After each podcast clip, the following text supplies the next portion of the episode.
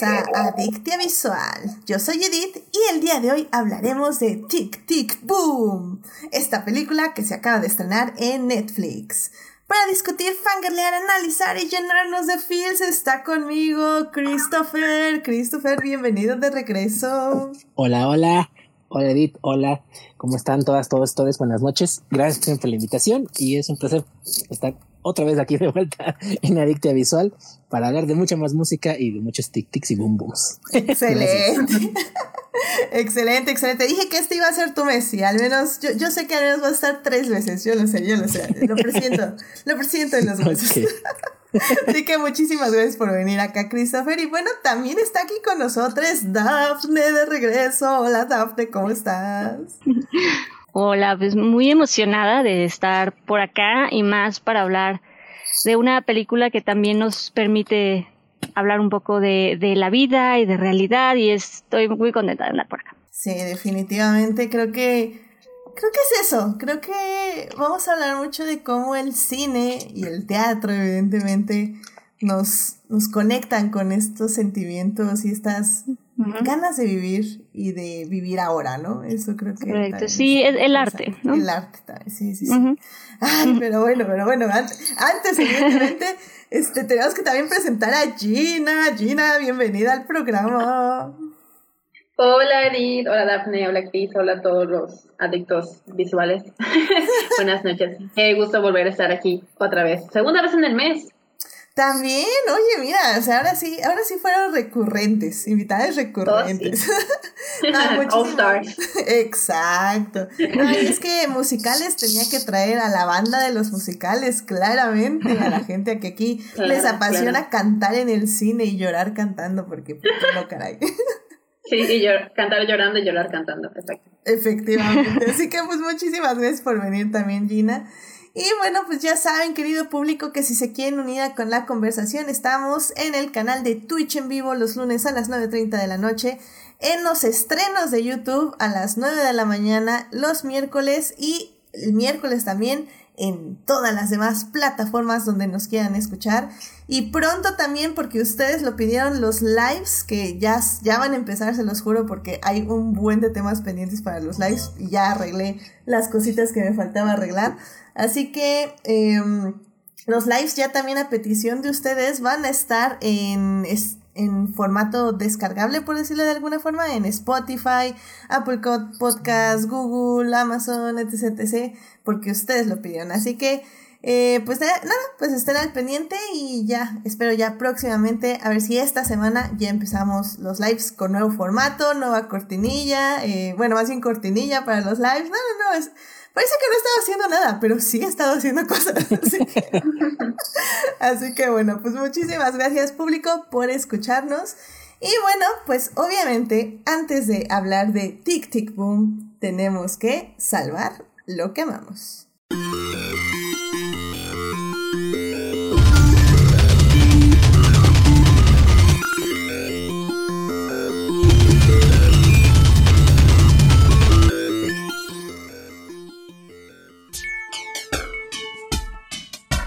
Muy bien, pues ya estamos aquí para salvar lo que amamos. Christopher, ¿qué te gustaría compartir con el público esta semana? Gracias.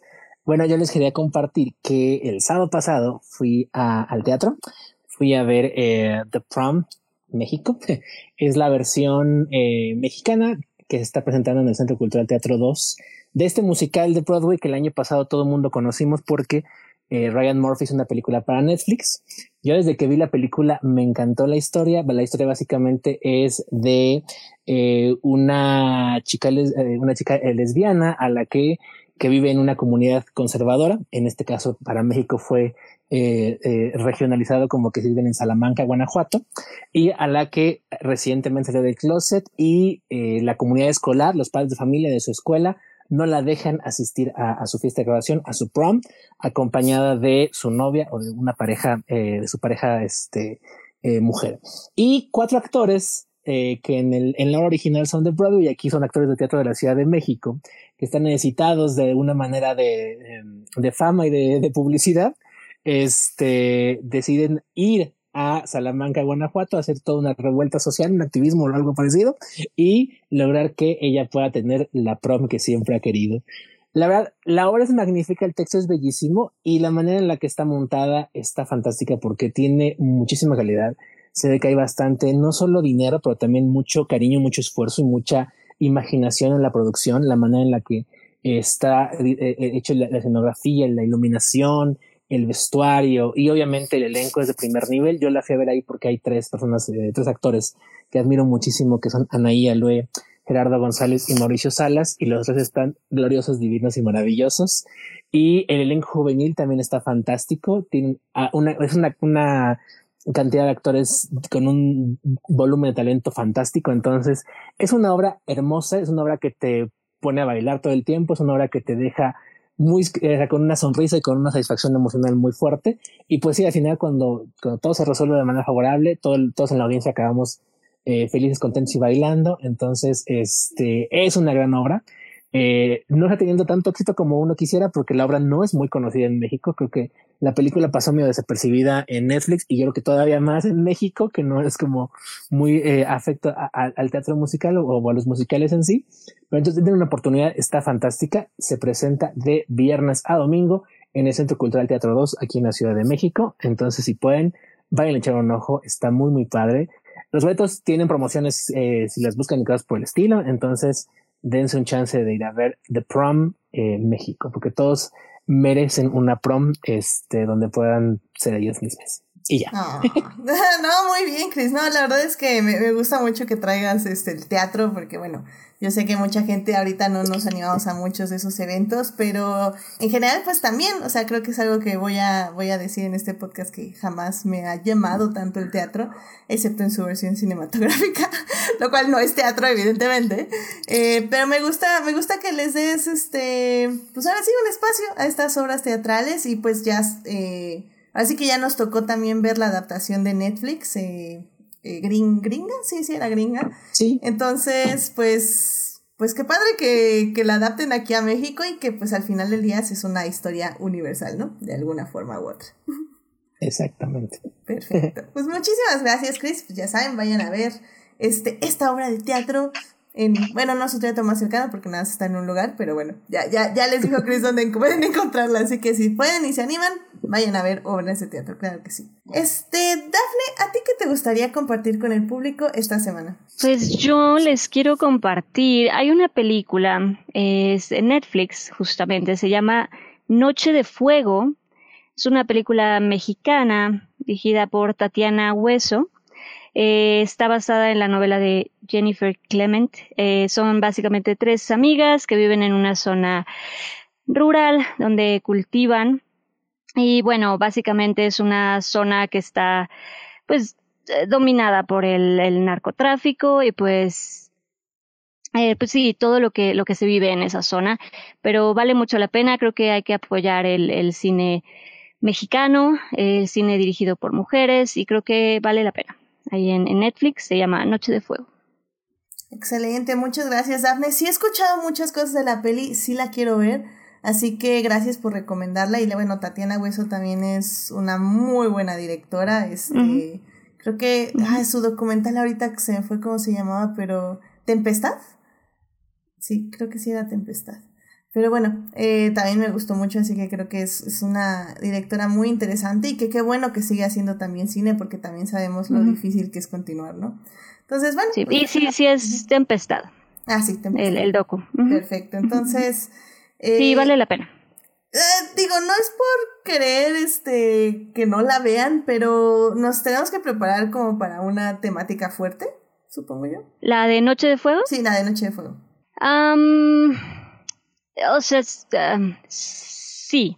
No es como lo más em, explícito o, así como crudo, agresivo, pues, pero eh, sí, sí, sí es una realidad. O sea, sí, sí hay que prepararse un poco. Sí, sí es, sí es cruda, pero no, no a un extremo como explícito o ya sabes, pero, pero sí, sí, sí hay que prepararse un poco mentalmente.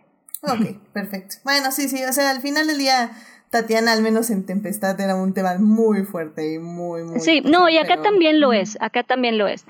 Eh, la cosa es que acá como que sabe dejar, sabes, como sabe manejarlo y plantearte temas súper fuertes, súper crudos, de una manera, creo yo, inteligente y sutil, y de cierto modo hasta poética y bonita, em, de una realidad de nuevo muy triste, muy fea, muy cruda, eh, pero vale la pena, creo que sí, sí vale la pena. Perfecto. Bueno, pues muchísimas gracias, Daphne. Ya saben, Vayan a ver Noche de Fuego en Netflix. he escuchado cosas muy buenas de la película, así que, y ya saben, hay que ver un poquito de todo y pues ahí nos podemos campechanear las películas. Podemos ver Spider-Man y luego ver Noche de Fuego o viceversa y no hay ningún problema. Así que vayamos a Yo sugeriría viceversa. Yo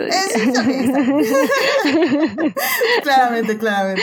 Así que bueno, pues muchísimas gracias, Daphne. Gina, ¿a ti qué te gustaría eh, recomendarnos esta semana? Pues quiero aprovechar para recomendarles ir a ver la nueva película de Disney Animation Encanto, eh, con música muy apropiadamente de Lin Manuel Miranda, de quien vamos a hablar en un momento. Eh, ya la fui a ver, les estaba comentando fuera del aire que ya la fui a ver dos veces. Y la verdad es una muy buena película. Yo sí creo que salí muy satisfecha del cine. Eh, hace cosas muy interesantes, diferentes a otras películas, a lo que estamos acostumbrados de películas de Disney. Eh, y sobre todo el soundtrack es excelente. Eh, si no les molestan los spoilers y quieren animarse un poquito más a verla, échense el soundtrack, les va a encantar, se les va a quedar súper pegados y se van a emocionar mucho por ir a verla. La animación es preciosa, creo que técnicamente hace cosas muy interesantes, muy bien logradas y visualmente es preciosa, está inspirada en Colombia, los trajes, la representación en los personajes, eh, los ambientes, eh, los colores. Eh, también si la llegan a ver en el cine van a darse cuenta que ya está casi lista como para adaptarla a Broadway, como que de alguna manera la coreografiaron y la, la diseñaron como que los ambientes perfectamente para hacerlo en un escenario de Broadway. Así que yo no me sorprendería si Disney tuviera planes de hacer Encanto en Broadway. Y sí, la verdad creo que se adaptaría muy bien. Así que pues si no les faltaba como que una recomendación segura de ir a ver Encanto, aquí la tienen, vayan a verla, está muy buena, se van a divertir y van a seguir cantando del cine, se los juro. Ay, mi Colombia. sí, van a querer ir a Colombia después y comer arepas queso. y vaya con Carlos Vives. Colombia tiene un canto. Muy bien, muy bien. Sí, he escuchado cosas muy, muy buenas, tanto aquí en México como en otros países. Y la verdad que qué emoción. me están animando mucho, sobre todo ustedes aquí, a irla a ver al cine, pero probablemente la voy a tener que ver en este. ya que salga en Disney. Pero, este, me dicen que el doblaje está muy bueno y muy interesante. Si quieren, si quieres darle ese dato al público, porque yo no sabía, Gina de, quién está haciendo el doblaje. Pues ah, lo que tiene de interesante el doblaje es que la mayoría de los actores, me atrevo a decir que todos, pero la verdad no, no, no he revisado sus páginas de Wikipedia cada uno individualmente, pero según yo... es todo el elenco. Ok, gracias Chris por el dato. Pues todo el elenco es colombiano, así que es, es muy... Eso es un, un detalle que hace que se sienta mucho más pues real la película y los personajes, sobre todo en el personaje principal de Mirabel, se siente mucho ese acento colombiano. Y hay un par de personajes eh, que la voz en inglés también es la voz en español latino. Carolina Gaitán creo que es la voz de la tía Pepa. Ella hace la voz tanto en inglés como en español.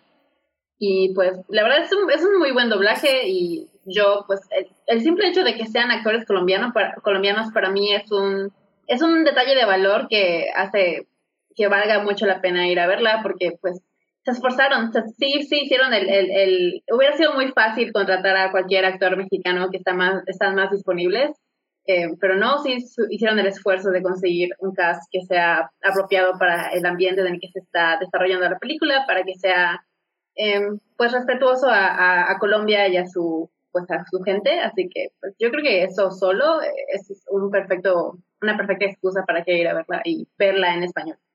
Y fíjate que es, es, es estar en una nota de que sacó Disney respecto a que Berincia Esquivel, que es la, la directora creativa de, de, doblajes para América Latina, eh, buscó, eh, fue, a Colombia y, a buscar este casting, este elenco específicamente netamente colombiano y que aparte dice que fue muy interesante y muy, muy, muy divertido porque eh, cuando hicieron el casting tuvieron que pedir a los actores que hablaran con su acento porque ellos están acostumbrados por las telenovelas y por los doblajes que hacen a que tienen que hablar en español neutro, exactamente. Eh, porque es el español que se habla en toda América Latina, por así decirlo. Bueno, que creemos que se habla en toda América Latina. Y que les tuvieron que pedir que no, que lo hicieran con su acento propio, con cada uno con su propio acento eh, eh, local. Entonces, que eso fue como muy padre darles como esa oportunidad de hablar como de manera más natural y, más real a como, como habla la gente en Colombia. También el doblaje es la única versión en español que hay. Es el doblaje que se escuchar tanto en, toda eh, en España, como, como, como, pasó con Coco, que también el doblaje mexicano se escuchó allá, también en este caso, eh, en, en, Canto, el doblaje que se escucha en España y en toda, en toda América Latina, en más de 30 países, es el doblaje eh, colombiano, que es lo que trae en esta ocasión la película. Y tuvieron que contratar, bueno, ahí la, nota está un poco larga, las, las, la, la, compartimos, la nota tuvo que, tuvieron que contratar muchos, este, em, bueno, cada, en, en, cada país, incluso en los que no fue en español, contrataron como eh, gente colombiana que les diera como que ciertas indicaciones de cómo eh, usar los acentos y de cómo decir ciertas expresiones y, y, entonaciones y cosas por el estilo, con la intención de que eh, en todos los doblajes, no solamente en el español, tuvieran como la mayor autenticidad posible respecto a cómo es el idioma en Colombia, o cómo es la gente, cómo habla la gente en Colombia. Y eso es lo que está padrísimo. Perdón, sí. Igual yo soy muy, a mí me encanta escuchar las canciones de Disney en diferentes idiomas. A mí me encanta buscar los soundtracks en italiano, en francés, en alemán. Me encanta, me fascina hacer esas cosas. Y ya lo escuché todo en, italiano y me da mucha risa porque sí hay momentos en los que están hablando en italiano y de repente dicen abuela y dicen arepa y Julieta y como que con el acento así muy marcado en español. Y creo que sí hicieron un muy buen trabajo en ese sentido, que sí buscaron mantener esa autenticidad internacionalmente a través de varias versiones y varios actores. Ok, ok, no, pues la verdad eso está muy interesante. Yo de hecho no sabía que Coco solo había tenido un doblaje, así que pues eso está bien. O sea, al final del día, pues técnicamente nos entendemos y como bien dicen, solo hay algunas expresiones y así que pues tal vez tienes como que neutralizar un poquito, pero que al final del día también las entendemos ya que se usen en un contexto que podamos comprender. Pues también eso está bien y, pues la verdad que qué interesante. La verdad sí, por eso quería que dieran este dato de, del doblaje porque yo no lo sabía y la verdad es que ese es un muy buen manera de persuadirme de irla a ver en español ya que ahora sí que tiene está muy bien cuidado como ustedes dicen y pues eh, muy bien intencionado también el lenguaje del doblaje que eso es básicamente lo que pedimos. Así que muy, muy, muy bien, muchísimas gracias. Y pues, este, Julio dice que les costaba acostumbrarse, supongo que habla de, de los, del doblaje. Y bueno, también, este, bueno, a ver, ya, ya que estoy aquí porque tenemos chat lleno, eh, saludos a Saulo Tarso, a Sofía, SS Fallen Angel, a Julio, a Marsalis y a Uriel que dice que Twitch no le avisó que ya estábamos en vivo. Hay que estar en, al pendientes, hay que estar al pendientes, pero checa tus notificaciones porque sí te tendría que decir cuando estamos en vivo. Así que muchísimas gracias por escucharnos. Y pues ya saben, vayan a ver Encanto a Cines. Eh, viene con la recomendación 100% de Gina, que ya la va a ver dos veces, y también de Chris. Y próximamente Daphne, yo lo sé, yo lo sé. Así que bueno, pues muchas gracias por traer esto aquí a Adictia. Y bueno, ya para cerrar este, esta bonita sección, eh, a mí me gustaría mandarle unas felicitaciones y al mismo tiempo hacerle un shameless plug, bueno, no un shameless plug, pero promocionar, eh, dar a conocer, que no tengo que darle, darle a conocer porque ya es una persona súper conocida y que tiene un gran portafolio y grandes seguidores.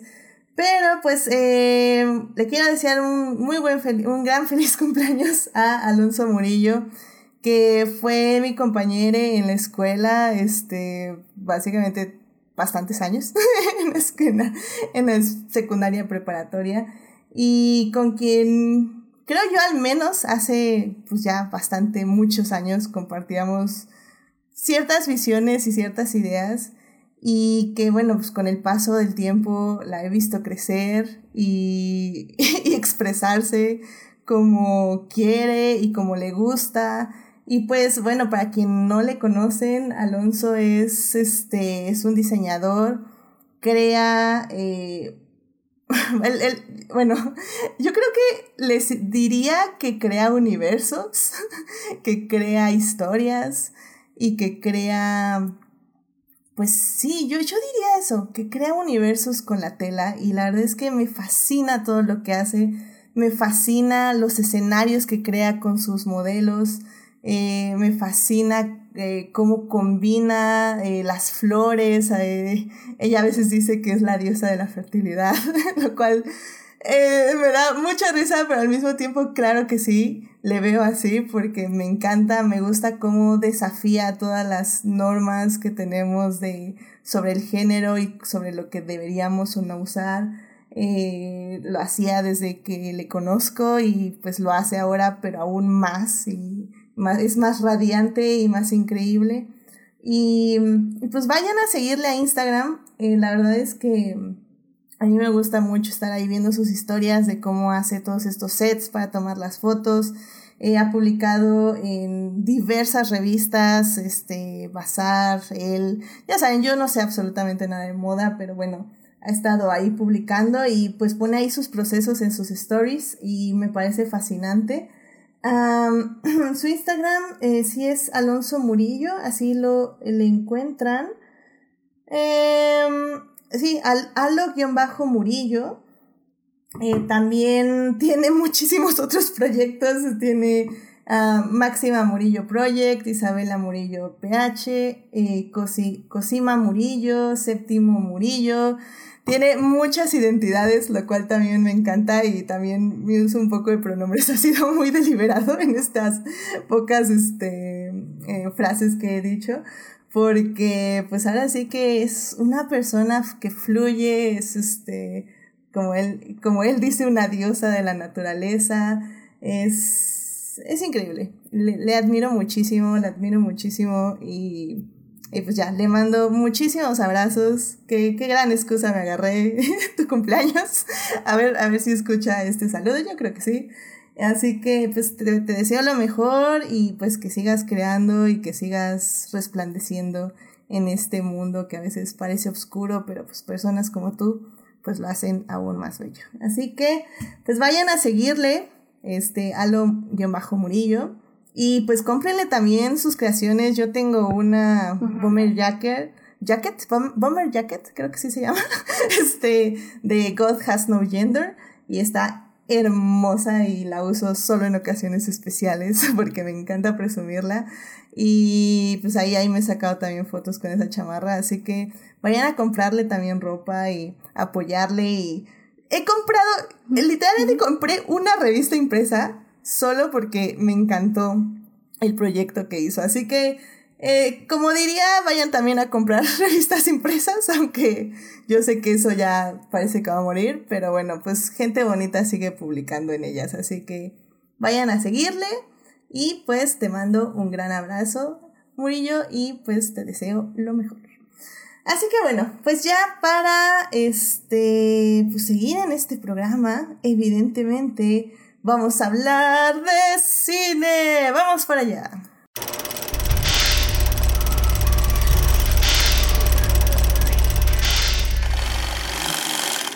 Muy bien, pues ya estamos aquí para hablar de cine y en esta ocasión vamos a hablar de Tic Tic Boom, esta película que se estrenó justo hace unos días en Netflix. La pueden ver en Netflix, eh, que también salió en algunos cines. Aquí en México creo que no. Eh, creo que fue más en Estados Unidos justo para que yo creo que sea elegible al Oscar. Pero pues básicamente la podemos ver en Netflix, así que no hay ningún problema, ya la tienen ahí en su servidor más cercano. Y bueno, Tic Tic Boom es, es el debut directorial de Lin Manuel Miranda, quien conocemos evidentemente por obras como Hamilton, este es compositor, por ejemplo, de Moana o ahorita de Encanto también. Encanto. Eh, también es actor y claramente también hizo In the Heights. Sí, no, entonces, este, digamos que eh, si no saben quién es Lin Manuel Miranda, les aseguro que han visto, oído algo de él en estos últimos cinco años. O sea, no, no hay pierde. Definitivamente. sí, sí, sí. O sea, porque sí o sí, tal vez no lo saben, pero lo han oído. Así que bueno, pues este, la película... Sí, si veían, al grado de, si veían How I Met Your Mother, vieron a Manuel Miranda. Modern Family. o Modern Family. Eso no lo sabía. Muy bien, muy bien. Miren, miren. O sea, está en todos lugares este hombre. ¿Qué le pasa? y bueno, pues la cinta está protagonizada por Andrew Garfield, que básicamente eh, nos cuenta. Y ya vamos a explorar esto más en la primera parte, pero así en grandes rasgos. La cinta es una obra de teatro autobiográfica llevada al cine del compositor Samuel Larson. Eh, Jonathan. Ah, Jonathan Larson. Jonathan Larson, perdón, ahí me estoy nombres, qué horror. Okay, bueno, Jonathan Larson, perdónenme. Ustedes, este, del compositor Jonathan Larson, eh, que bueno, eh, conocerán más porque es el compositor de la obra Rent.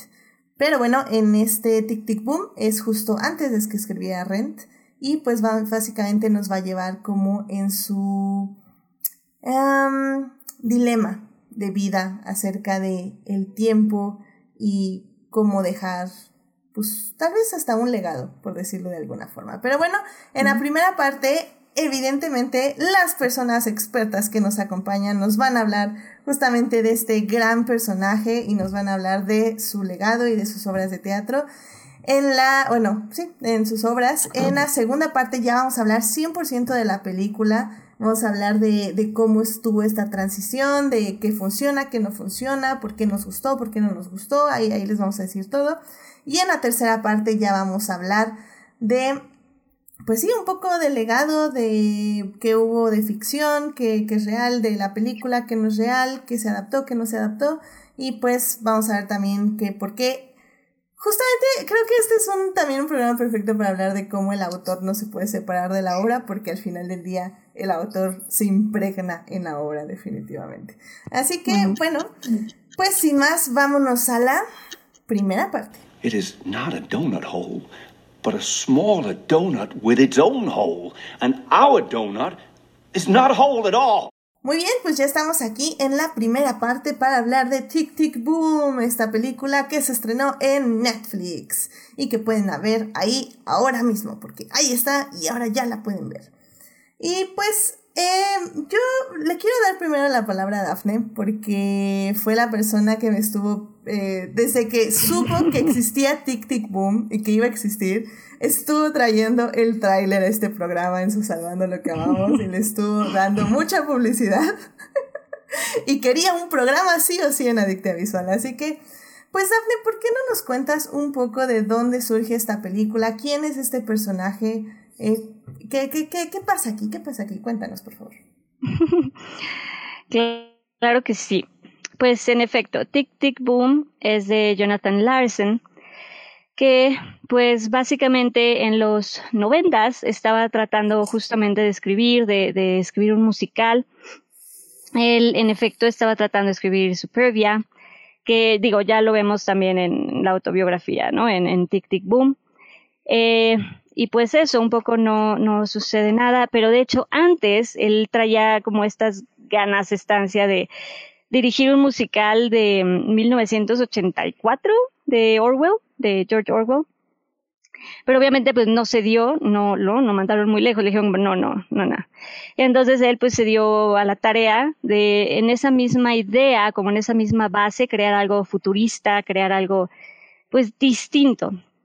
Y es cuando crea pues eh, Superbia que de nuevo no nadie pues nadie apoya, ¿no? Como que esta idea de un de música tecnopop, como que no era la onda donde todos traían cabezas, en, las cabezas traían televisiones y era como muy, muy raro, no, lo consideraban suficientemente comercial para la época, porque además era cuando pues Disney se estaba empezando como a apoderar de pues de, del teatro también, de, Broadway, entonces no lo, no lo consideraban lo suficientemente comercial para, para Broadway.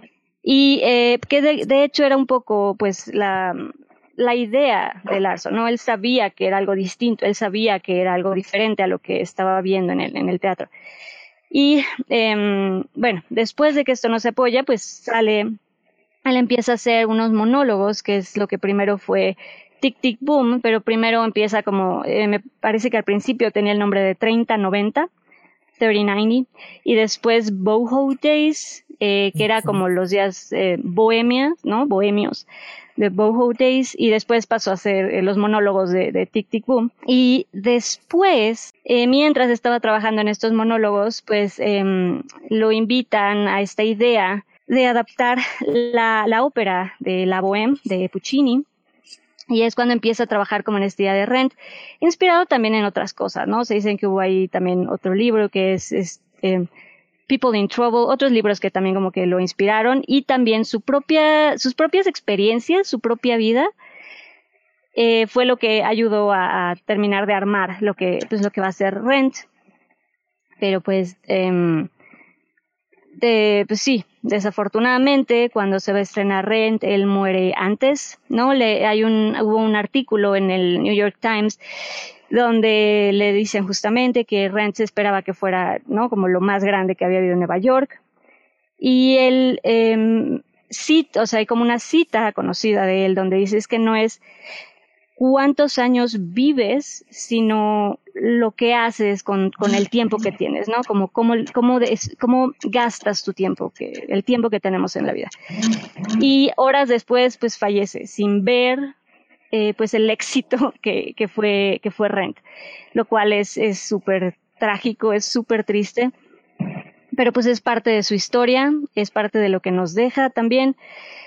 Eh, porque además, antes de que estuviera Rent, él se inspira mucho lo que decía en su, en su vida, porque fue aparte esto en los eh, en 90, en el 89, 90 me parece, donde estaba como, era muy fuerte la epidemia que hubo de, de SIDA, y él pierde a gente, pierde amigos, pierde eh, ¿no? a mucha gente cercana em, por, por, por, esta epidemia. Entonces, este, se inspira en todo este dolor, en todo esto que estaban viviendo, para completar, te digo, lo que fue, lo que fue Rent. Y pues esa es un poco la, la historia. Y de hecho, después de Rent, eh, un productor encontró, se retomaron estos manuscritos y estas ideas que tenía de, de los monólogos, porque Tic Tic Boom era al principio, te digo, monólogos que él hacía solo con su piano, y retomaron estos, estos manuscritos, esta idea de Tic Tic Boom, y pues la hacen una, trataron de hacerla una obra con, con, tres actores y trataron de componer un poco y usar esta, esta narrativa. Entonces es un poco como la historia de, pues de Larson y de Tic Tic Boom. Excelente, ¿no? Eso es un muy, muy buen resumen de lo que fue, pues sí, como dices, al final del día su corta, entre comillas, carrera, porque definitivamente crear musicales y, y, bueno, pues hacer, hacer cualquier proceso creativo, uno dice, ah, pues es que se, se acostaron, les surgió la idea y ya el siguiente día fueron ricos, ¿no? Pero a veces uno, uno, no, se, uno no se acuerda, uno no se percata que, que esto, estas personas creativas eh, persiguen por años una idea, ¿no? Y luego lo escuchamos, no sé, por ejemplo, eh, ahora más recientemente con Squid Game, esta serie de Netflix que el creador estuvo como ocho años buscando a alguien que le produciera. Más reciente también me acuerdo, no sé, Queen's Gambit. Y digo, creo que ese, eso es con todas las películas y todas las series que vemos. Hay una historia de, de un, de un creador que está continuamente refinando la idea, vendiéndola, llevándola de un lugar a otro, de un lugar a otro. Y y bueno, y también Tic Tic Boom habla un poco de eso y habla un poco también de en qué momento dejar ir, en qué momento seguir empujando la idea, en qué momento escribir alguna otra idea. Y también creo que eso me parece como súper interesante. Pero, eh, Chris, tú más, o sea, tenemos esta historia de, de Larson, pero, bueno, ah, es que quería ya hablar un poco de por qué ¿por qué es tan, o sea, por qué tú crees que es tan importante o por qué... Mira, personalmente, les confieso, yo no he visto Rent y obviamente ya la quiero ver. No, oh, wow. inaceptable. I know, I know, la quería ver justo antes del podcast, pero ya no me dio tiempo. y, no la he visto, pero... Pero ¿por qué crees, crees que, que esta historia y estos monólogos eh, resonaron tanto eh, tantos años después de, de que Larson los escribía. Los escribió. Bueno, lo que pasa es que de, de, muchas maneras Jonathan Larson es una persona influencial para el teatro. O sea, de la misma manera que el ahora afinado Stephen Sondheim fue una persona influencial para los musicales, en la, para el teatro musical en la década de los setentas, Jonathan Larson fue una persona tremendamente influencial para el teatro musical en los noventas. Rent es una obra que captura básicamente el zeitgeist de, del teatro musical en los noventa, captura muchas de las ansiedades sociales y de las ansiedades eh, eh, comunitarias que existían entre la gente, eh, entre, la comunidad teatral en los noventas, en específicamente, que también se vivía entre la comunidad LGBT, porque es cuando más azotó la pandemia del VIH con mayor, con mayor énfasis y con mayor fuerza. Entonces, Rent en muchos sentidos es este grito de ayuda, este grito de auxilio, este grito de, protesta que hace esta generación. Y en ese sentido, Larson lo va a capturar con mucha maestría el malestar que existía en la época. Una vez que, desafortunadamente él fallece, como lo cuento, como lo contó Daphne, se hace como esta revaloración del trabajo de Jonathan Larson y se descubren estos monólogos de Tic Tic Boom que son unos monólogos muy hermosos porque plasman muchas, tanto igualmente de las ansiedades y preocupaciones, pero más personales, más íntimas y más profesionales en el sentido de eh, esta cuestión que, que, tenía mucho la gente en ese momento y creo que hasta la fecha tenemos también, porque es, una, es, un, es un gusano que la gente seguimos teniendo, en el sentido de sentir que te persiguen los demonios de no poder triunfar, de no lograrlo, de no ser alguien a los 30 años, de no tener, eh, pues mucho, bueno, lo que se ve al final es en la película, ¿no? Entonces, por eso son unos monólogos muy valiosos. Eh, yo lo que encontré es que como todo son, y eso la, misma película lo dice, son semi-biográficos porque tiene partes que también están este, eh, ficcionalizadas un poco por el propio Larson y también encontré que de, hay varias versiones del, de, en lo que mencionaba Daphne de que primero se llamaban 39 y luego Boho Days y finalmente Tic Tic Boom. También la propia obra tenía una cierta evolución eh, en el sentido de que, por ejemplo, eh, la relación que tenía en la vida real Jonathan Larson con su novia, que está ficcionalizada en la película y en Tic Tic Boom, con este personaje de Susan no fue tan tajante ni realmente cortaron ni cosas por el estilo y que incluso el, el, el tic tic boom que hizo Jonathan Larson en vida fue evolucionando y de hecho dicen que las versiones más cercanas ya al final de la muerte de, de, Jonathan eran mucho más eh, tristes y mucho más agridulces y mucho más amargas porque su relación con ella misma se iba haciendo más este más compleja y más tirante y era una, una pareja que iba y venía no entonces cuando fallece eh, Jonathan y en el 2001 se retoman es, estos monólogos, que es lo que mencionaba Daphne, se les da esa estructura ya de como una obra, se intenta crear como una versión platónica o una versión este, eh, definitiva de la obra que de alguna manera plasme como las partes más importantes de lo que mencionaban las diferentes canciones y los diferentes monólogos que Jonathan Larson escribió para Tic Tic Boom. Eh, que además es un poco menos de lo que vemos en pantalla, porque en la pantalla lo que, lo que la película de Netflix hace, también hay un trabajo de guion ahí, ahí tiene un guionista la película que es Jonathan Nixon, a quien todos conocemos porque es el guionista de Querido Van Hensen, tanto en el teatro como en el cine, junto con Manuel Miranda, que también eh, ambos hicieron una investigación muy profunda para intentar atar más los lazos entre la entre el tic tic boom del guion teatral y el, el tic tic boom de la película. Pero que ya no se lo podemos hablar más al rato. Pero básicamente, ya para cerrar, la importancia radical de Jonathan Larson es que es una voz muy importante en la, en el, en la década de los noventas. Es una, Rent es una de las obras más influenciales de esa década. Eh, fue una taquilla, obviamente, y eso hizo que sus trabajos anteriores, en especial Tic Tic Boom, que fue el que llegó a presentar y el que sí llegó a, a y lo, y lo presentó como se muestra en la película. O sea, era en teatros pequeños, en, en pequeños auditorios, eh, este, con pocas personas y cosas por el estilo, porque era, cosas, era algo más íntimo, más off-Broadway, tirando todavía off-Broadway. claro. Ok, ok, mira qué, qué interesante. Y este, a mí lo que también creo que vale la pena mencionar, eh, justamente es la presencia de Sodenheim, que justamente fallece esta semana y que toda, pues toda la comunidad teatral y pues toda la comunidad también creativa, básicamente, este, llora su partida.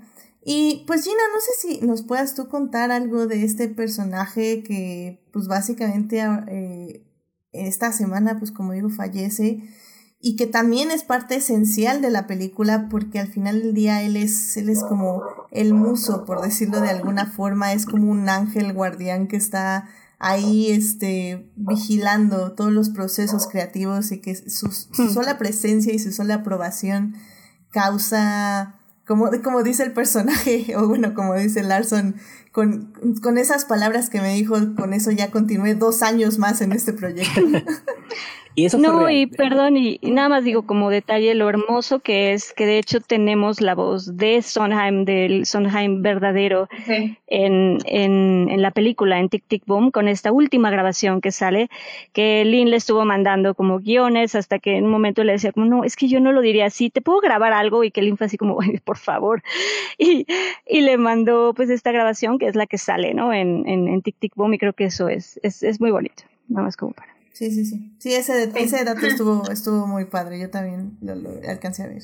Este, Gina. Pues sí, ah, que sí, que, que, que no se puede decir de Stephen Sondheim, que pues es uno de los pilares de, del teatro musical como lo conocemos. Creo que sin Stephen Sondheim no habría Hamilton, no habría Rent, no habría un montón de otras cosas, porque él fue realmente un, un pionero que me, me, encantó lo que Lin Manuel Miranda escribió en su Twitter eh, después de que salió la noticia, que lo comparó con Shakespeare, porque pues eh, sí, a las generaciones futuras les tengo que decir que Stephen Sondheim fue real y a pesar de que hay gente que todavía piensa que William Shakespeare y sus obras fueron en, en realidad escritas por varias personas, las obras de Stephen Sondheim fueron de Stephen Sondheim y sí, él escribió West Side Story, él escribió uh, Sweeney Todd, escribió Into the Woods, Sunday in the Park with George, y escribió Gypsy, eh, tantas company, tantas eh, eh,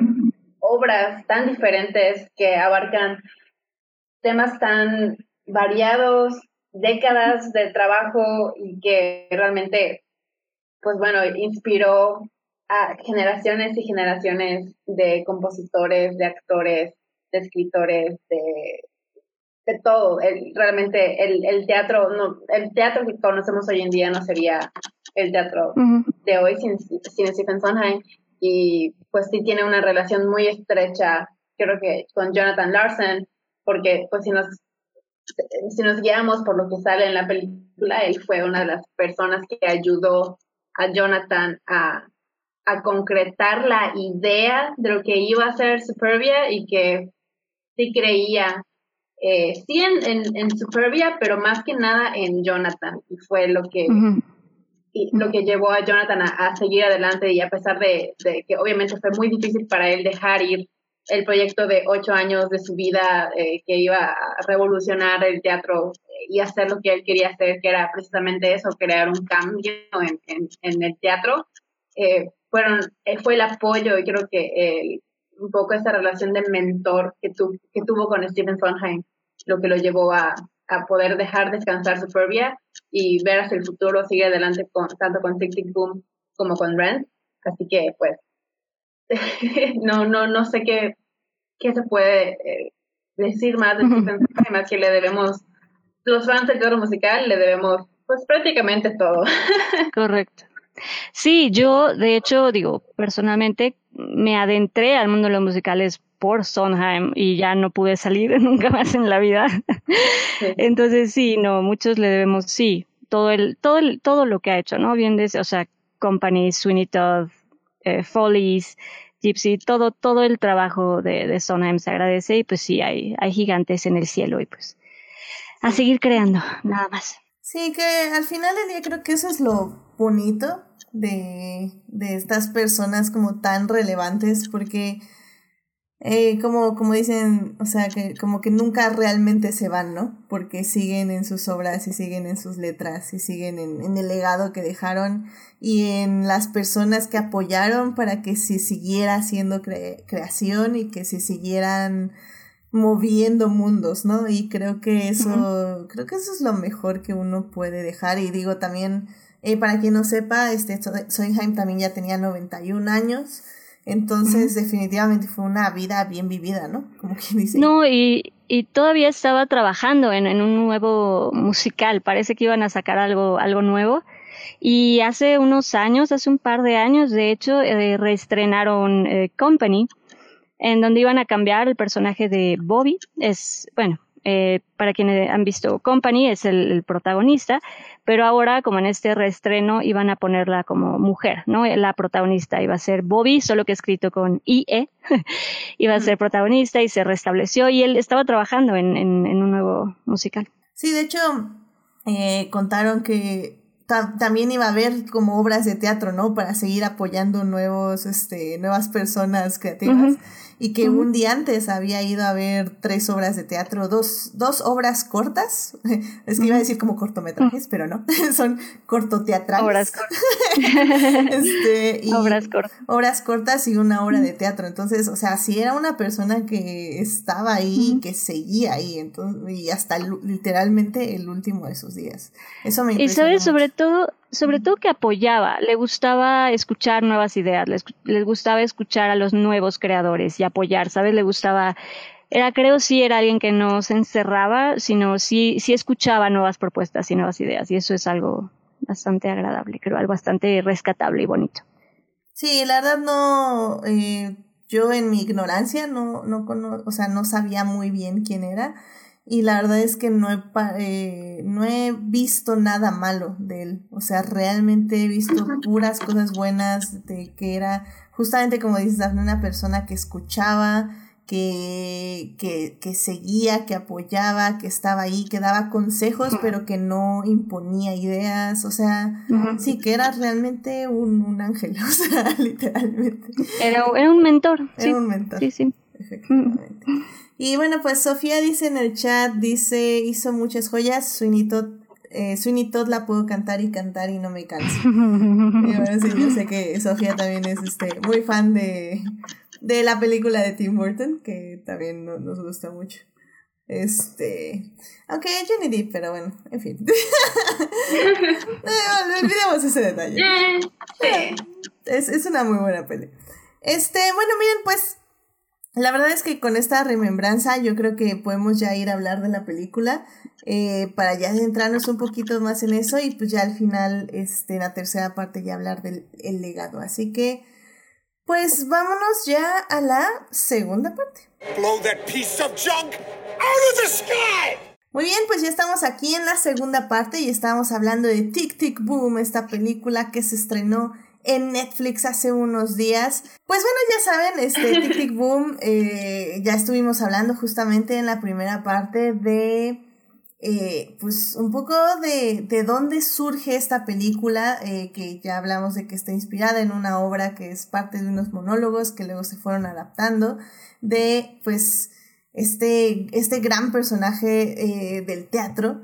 Y y bueno, pues Lin Manuel Miranda eh, elige hacer estos monólogos eh, película y como bien ya decíamos en la primera parte, los integra con una, una narrativa cinematográfica que creo yo que es el mejor logro de la película y es algo que realmente le aplaudo a, a Tic Tic Boom porque ya que tal vez cuando lo vi no lo aprecié tanto, pero ya que estuve haciendo justamente la investigación de cómo había surgido este guion, la verdad es que llegué a apreciar muchísimo más esta mezcla y esta, es que tengo una palabra que se me está yendo, pero vamos a decir que es mezcla entre la obra de teatro, los monólogos eh, y lo que es, vamos a decir, la realidad, ¿no? Entre comillas. Que la verdad, la verdad, la verdad, la verdad, creo que Lin Manuel Miranda lo hace de manera excelente. O sea, me encanta cómo la música pasa del monólogo a la realidad y luego la realidad regresa al monólogo y luego tenemos como una voz en off, pero no es la voz en off porque es la voz del monólogo que se traspasa a la realidad y luego regresa. Eh, estos números musicales que, que de pronto se cuelan en la realidad, pero que siguen siendo el monólogo no sé, o sea, me parece, me pareció exquisito y me, me sorprendió de, de gran manera. Eh, algo que se me olvidó preguntarles es que no sé si haya grabaciones de estos monólogos, ¿es algo que se conoce o es algo que ustedes ya esperaban? ¿De Daphne? Sí, van en el... bueno, perdón. No, no, Gina, adelante. No, yo, yo, yo voy a compartir eh, que es, eh, en Spotify creo que pueden encontrar la versión ya la, la reimaginada, la del 2001, creo que está en, en Spotify. Cuando estaba buscando el soundtrack de la película me salió ese también, así que pues está ese pedazo de, de pues, de la historia de Tic Tic Boom eh, para ahí si lo quieren escuchar. Y la verdad no estoy no estoy segura de si hay una versión completa de los monólogos de Jonathan Larson en Tic Tic Boom, pero sí sé que hay varios videos en YouTube. Si buscan Tic Tic Boom, hay, hay varias partecitas. No sé si está completo, pero sí hay como segmentos del monólogo hecho por él. Ok, ok, ok, eso está interesante. Sí, justo, justo como que me quedé con esa idea de, bueno, ¿y sí existe esto o nada más lo vieron cinco personas? De hecho, hay uno, hay uno donde eh, tienen puesto lado a lado a John Larson cantando 3090 y a Andrew Garfield cantando 3090 y haciendo la comparación y qué tan fiel eh, los movimientos de Andrew son en comparación a los de Jonathan, que yo también creo que este es uno de los grandes logros de la película, si puedo hablarlo ahorita, creo que Andrew Garfield eh, realmente estudió a Jonathan Larson, seguramente se echó un montón de videos de él, porque creo que sí logra moverse y su, su rostro, las caras que pone, la manera en que, se mueve, sobre todo en el escenario, la manera en que eh, hace su performance, creo que sí es muy fiel a, Jonathan. Sí, sí, sí. Creo que, eso, o sea, sobre todo eso, creo que el trabajo más importante fue fue de este Andrew Garfield, que, o sea, la verdad es que se roba la película al final del día. Su interpretación es, este, pues básicamente Está todo. todo el tiempo en la pantalla. O sea, me parece como súper interesante. Y, y, la verdad lo hace súper bien. No sé ustedes este, si han visto justamente, bueno, tú Gina dices que sí las has visto estas grabaciones, pero tú Dafne, este, no sé eh, ¿Cómo viste la, actuación de Andrew Garfield en la película? No, sí, creo que en efecto uno de los grandes logros es, eh, es de Andrew Garfield. Creo que en efecto lo hace muy bien. Yo sí ya ubicaba justo estos, estas, em, lo que es el soundtrack y estas grabaciones, estos videos que hay de los monólogos de, de Larson. Y, y, creo que lo hace muy bien. La verdad es que creo que, creo que a mí me sorprendió mucho porque canta y, yo la verdad no sabía. Y lo hace muy bien, la verdad es que lo hace muy muy bien, eh, me gustó mucho, creo que de verdad creo que lo hace muy bien, lo interpreta muy bien además, ¿no? Creo que le pone mucho, eh, mucho sentimiento, ¿sabes? Lo interpreta muy bien, no sé, creo que le puso mucho corazón, tiene, creo que se entregó padre al personaje, creo que creo que eh, sí, sí se, sí se puso el, el, saco, sí se puso a, Jonathan Larson y creo que lo hace, lo hizo bastante bien. Sí, la verdad sí. O sea, yo no era Team Andrew Garfield hasta ahorita, la verdad. o sea, no, no me molestaba, la verdad, pero tampoco le he visto hacer como películas interesantes, sinceramente. Social Network? I mean, yes, pero. No, o sea, sí. Es nominado al Oscar, ¿no? También por una de guerra. Sí, sí, fue nominado. Y, y Hawks are Rich. Y ganó, no me acuerdo si ganó o no. Creo, Creo que, no. no ganó. Ganó. No, pero sí, está sí fue nominado. Sí, sí fue nominado. Sí, sí, sí. House of Rich, no me acuerdo de esa peli, no sé si la vi, ¿eh? Sí, era, un doctor en, en, la, en una de las guerras que pues por su religión no podía matar a nadie, así que no podía cargar armas y le dijeron, ah, no, no cargas armas en la guerra y así. sí, la vi, sí la vi, no me gustó, sí la vi. eh, no me gustan las películas de guerra, pero él lo hizo muy bien. Ok, ok. No sé, o sea, tal vez como que no le había visto el potencial, ¿sabes? O sea, tal vez es algo de mi parte personal este, sí, es un lado de él que no habíamos visto.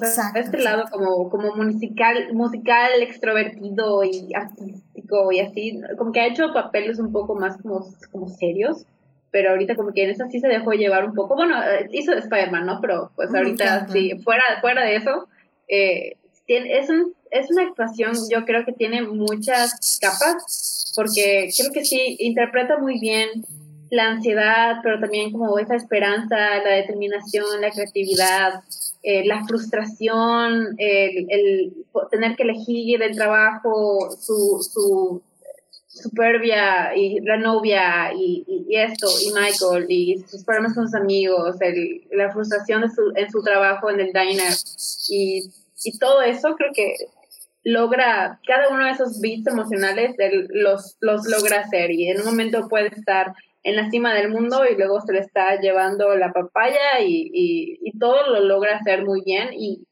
y eso combinado a, a que canta y canta muy bien y yo tampoco me esperaba que cantara así de bien. ¿Por qué no haces más musicales en lugar que que, que está? Pero creo que es, el, el, el, mejor casteado en la película. Sí, lo hace muy bien. Sí, funciona muy bien. Y ¿saben qué? También me di cuenta en una entrevista, creo que para Entertainment o algo así, que creo que evidentemente eh, yo vi este, en esta entrevista que mucha de la personalidad, o, o siento yo que esa energía también la tomó mucho de Lin Manuel Miranda. Porque en la entrevista, literalmente Lin Manuel Miranda es como, no, yo sí, ya vi, ya saben, así como todo acelerado y todo ansioso. Y Andrew es como, yes, yes, este, olvidé que soy británico, así que estoy hablando acento británico. Pero así calmadito, dice tres palabras, cuatro. Y ahí Lin Manuel es como, no, no, no, y yo vi, y lo vi, leí, así como, wow. Sí vi en la película como que cosas que hacía que me recordaban a Lin, pero no, es como que esa fina línea entre ¿me está recordando a Lynn o me está haciendo pensar en Jonathan Larson? Como, ¿Dónde está la diferencia? Exacto. Es que eh, lo bonito es que justo es eso, es una gran mezcla de los dos. Porque obviamente creo que si alguien puede entender como eso que sentía y esa presión es, es Lynn, ¿no? O sea, creo que de nuevo la persona que escribe Why do you write like you're running out of time puede entender al, al que escribió Tic Tic Boom. Ya sabes, es como esta compatibilidad de, de entender lo que es la ansiedad y el querer generar un, un, legado y el querer generar un dejar algo al mundo, ¿no? Como crear algo increíble. Y creo que Lin fue la persona correcta, ¿no? Creo que él puede entender eso. Eh, creo que sí. Entonces creo que se, se mezclan esas, esas personalidades y esas historias y eso también es lo bonito. Completamente de acuerdo. Y es que ahora que lo dices, este Dafne, creo que evidentemente cada autor tiene un tema, ¿no? Y un tema que les gusta explorar hasta que pues ya se, se cansan de ese tema y pues se ponen a explorar otra cosa, ¿no? Pero creo que justamente Lin Manuel Miranda lo que nos está, lo que nos está dando o enseñando en sus películas directoriales, ¿no? Eh, o que escribe él. Porque las canciones que compone, pues sí, se adaptan obviamente a un guion que le están dando. Pero en general yo creo que las, las creaciones directas de él nos hablan mucho de eso, de cómo el tiempo se acaba y cómo los legados perduran. ¿Cómo lo diría? O sea, cómo crear un legado que perdure y cómo quien crea ese legado siente que el tiempo se le acaba para crear el legado, ¿no? O sea, creo que e, efectivamente, Daphne, te, te, te, lo doy al 100%. Esa canción de Why You Write Like You're Running Out of Time de Hamilton aplica perfectamente para este personaje. O sea, desde el punto de vista de afuera de por qué escribes como si te, se, estuviera, se te estuviera acabando el tiempo. Y que justamente es porque en cierta forma. literalmente sí se le está acabando el tiempo. Y se le estaba, que es, es, y eso es lo que lo vuelve súper trágico, pero con su misma historia nos deja un gran mensaje que justo es ese, ¿no? Como vivir al máximo, porque también algo creo que muy bonito que, que deja Larson en sus historias es que también en, en, lo que dejó en sus creaciones, en sus obras, y con su misma historia, con su misma vivencia, eh, deja el, el, vivir cada momento como si fuera el último, el dejar todo, el vivir cada momento, ¿no? El No Day But Today es como el más grande legado de Larson con todo, ¿no? Te digo, con sus obras y con sus, y con su misma historia. Y eso también es súper trágico, triste, y, y, pues que se nos queda, ¿no? Nos deja ese. Por eso todo el mundo ama Seasons of Love de Rent, o sea. Obvio, por eso todo el mundo amamos Rent. Seasons of Love es la canción más icónica de. La vas a es la canción, porque es una canción que han hecho 80 mil versiones en todos los idiomas y que habla de eso, de que cuántos minutos requieres para para vivir una vida, ¿no? Ah, eso sí lo Una vida es una vida. Pues por eso claro es que una canción famosísima, o sea, la han cobrado en todos lados. Entonces, debes ubicarla. Claro. Y ese es el tema. Sí. Uno de los temas focales, ¿verdad? Sí. Entonces, eh, sí, es increíble que ese mensaje que quería dejar lo dejó, te digo, con su misma historia. Y eso es muy bonito. Y pues sí, no day but today. Y pues. Y la verdad creo que otro, otro detalle de Lin Manuel Miranda que me parece eh, llevado exquisitamente en la película, eh, tristemente, pero pues, o sea, creo que lo lleva muy, muy bien, es justamente lo que decíamos de la pandemia del VIH, porque eh, uno le agrega gravitas, o sea, como el personaje, como todo lo que carga del dolor de haber perdido a muchos amigos en todo este, en esos años, o sea, creo que se siente, pero sobre todo eso se siente, se siente como que el mundo se está acabando a su alrededor y que eso es lo que le está dando la motivación para crear lo más rápido que pueda, o sea, y creo que es, que es algo que, sobre todo muchas películas y series de hoy en día, y hasta eso tengo que decir que, por ejemplo, ahora que me eché mi maratón de ER, creo que también lo logra en ciertos capítulos, cómo hacernos sentir que justamente como estos hombres vivían con esta idea de que efectivamente en cualquier momento, pues una tragedia se les iba a posar en su cuerpo y que no, iba no podían hacer nada para evitarla y no podían eh, hacer nada para evitar también perder a sus amigos, eh, a sus parejas, a sus novios, a, a, los seres que aman, ¿no? Y, y digo, también Pose lo logra muy bien, esta serie de la que también hablamos aquí en el programa, eh, logra darnos esa, esa sensación de que el mundo se está acabando, pero que al mismo tiempo que se está acabando hay que vivirlo de la mejor manera posible. Y creo que en ese sentido se entiende muy bien por qué Larson también escribía como escribía y como vivía como vivía, ¿no? Porque él también estaba ahí, o sea, estaba, estaba inmerso en ese, en ese mundo.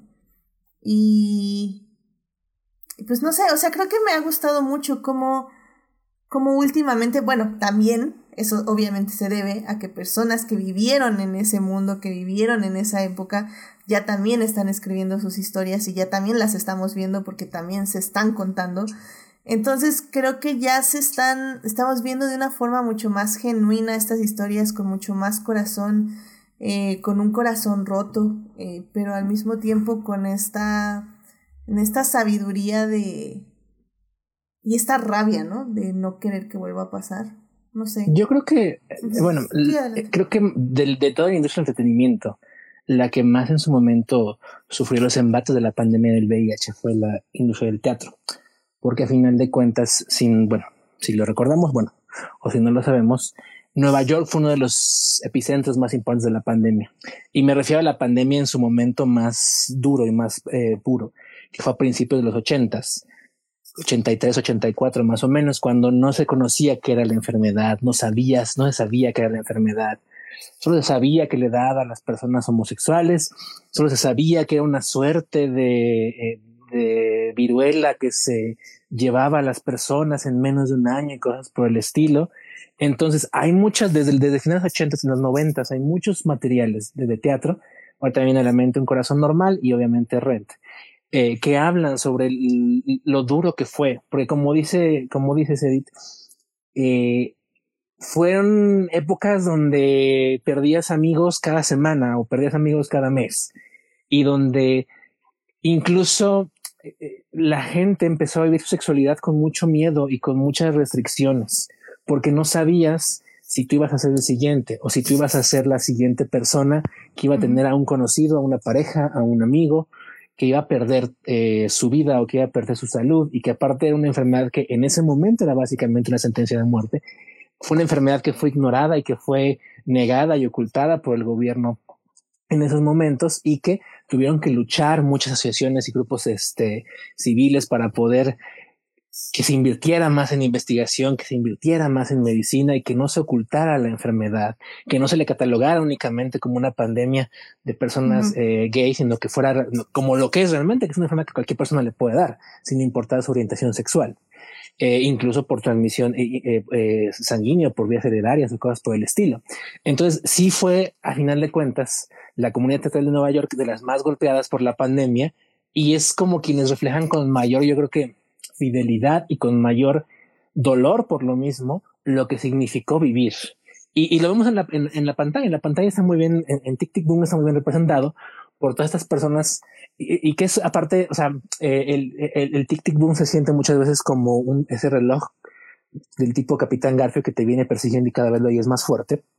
Y al propio Larson le pasa, porque primero es como una cosa de un amigo medianamente lejano, un conocido ya perdiendo hasta que eventualmente llega a su amigo, ¿no? A Michael en la película.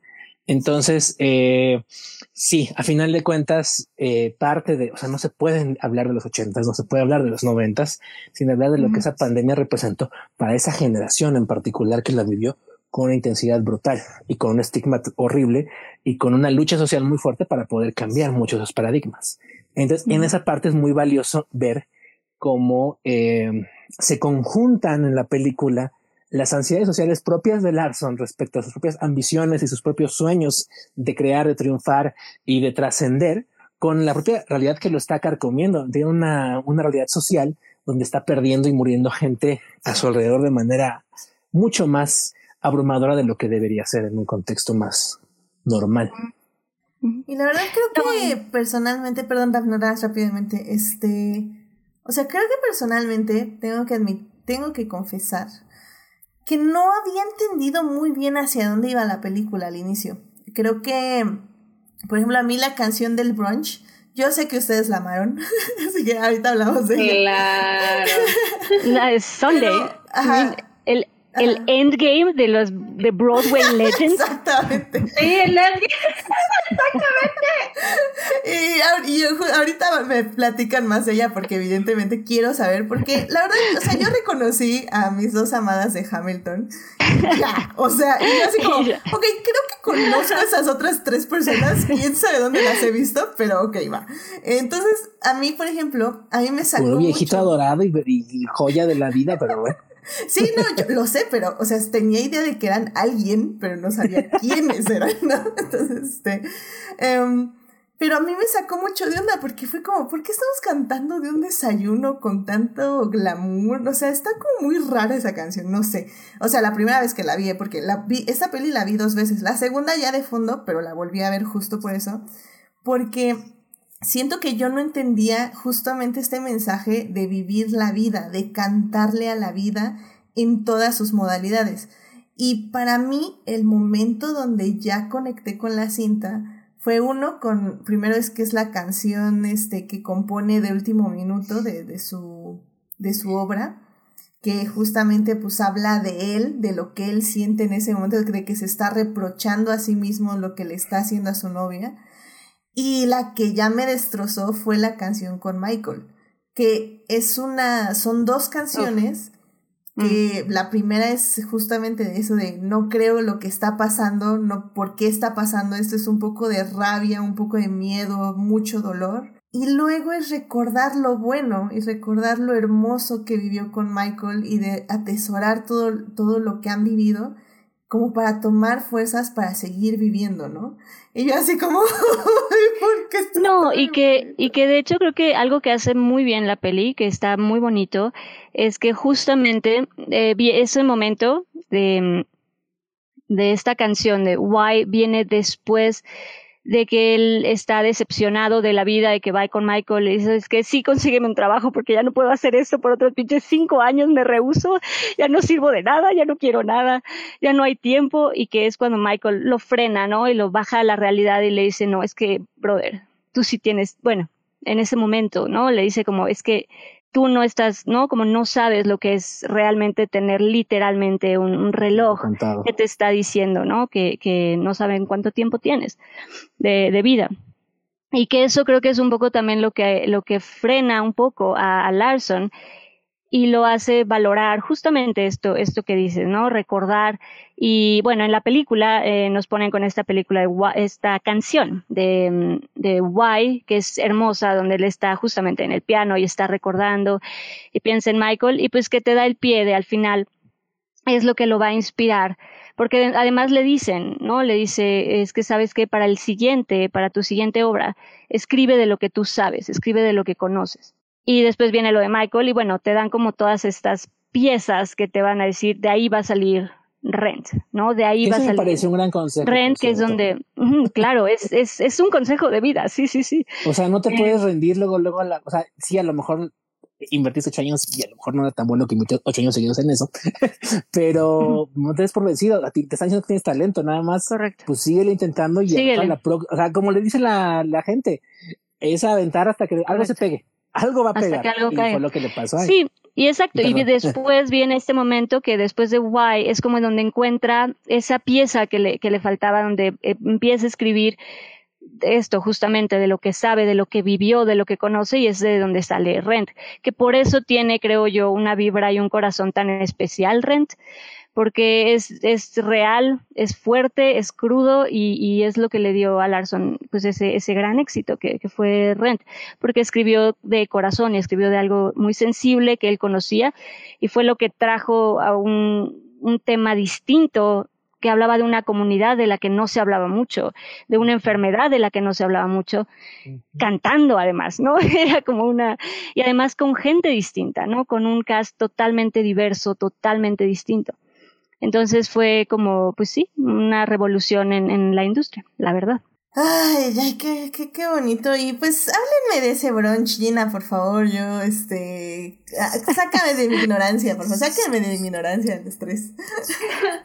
Pues, Es que sí, qué cosa, cuánta, sí, es cuánta, que yo sí volteaba y era como que, ah, yo estaba señalando mi pantalla, yo sola de que, ah, ah, ah. Tampoco puedo decir que reconocía absolutamente todo, si hay algunos que se me escaparon, pero sí, ah, en esa escena, sobre todo, eh, ya cuando empieza la canción, eh, los que se quedan dentro de la escena, como de la imaginación de, de Jonathan, todos ellos son o ganadores de Tony o estuvieron en musicales súper importantes, son actores consolidados de Broadway, así que ah, entre ellos, yo quiero empezar con An- Andrea de Shields, que Andrea de Shields es eh, eh, en la película es el que llega y le dice, hola, está mi reservación en nombre de tal, y luego ella el, ape- el apellido y con C, And- C de, C de Cat, Ah, y Andrea de, Shi- Andrea de Shields es, eh, es em, Ah, se me fue el nombre del personaje, pero sale en Hadestown, que a mí Hadestown es uno de mis musicales Es- modernos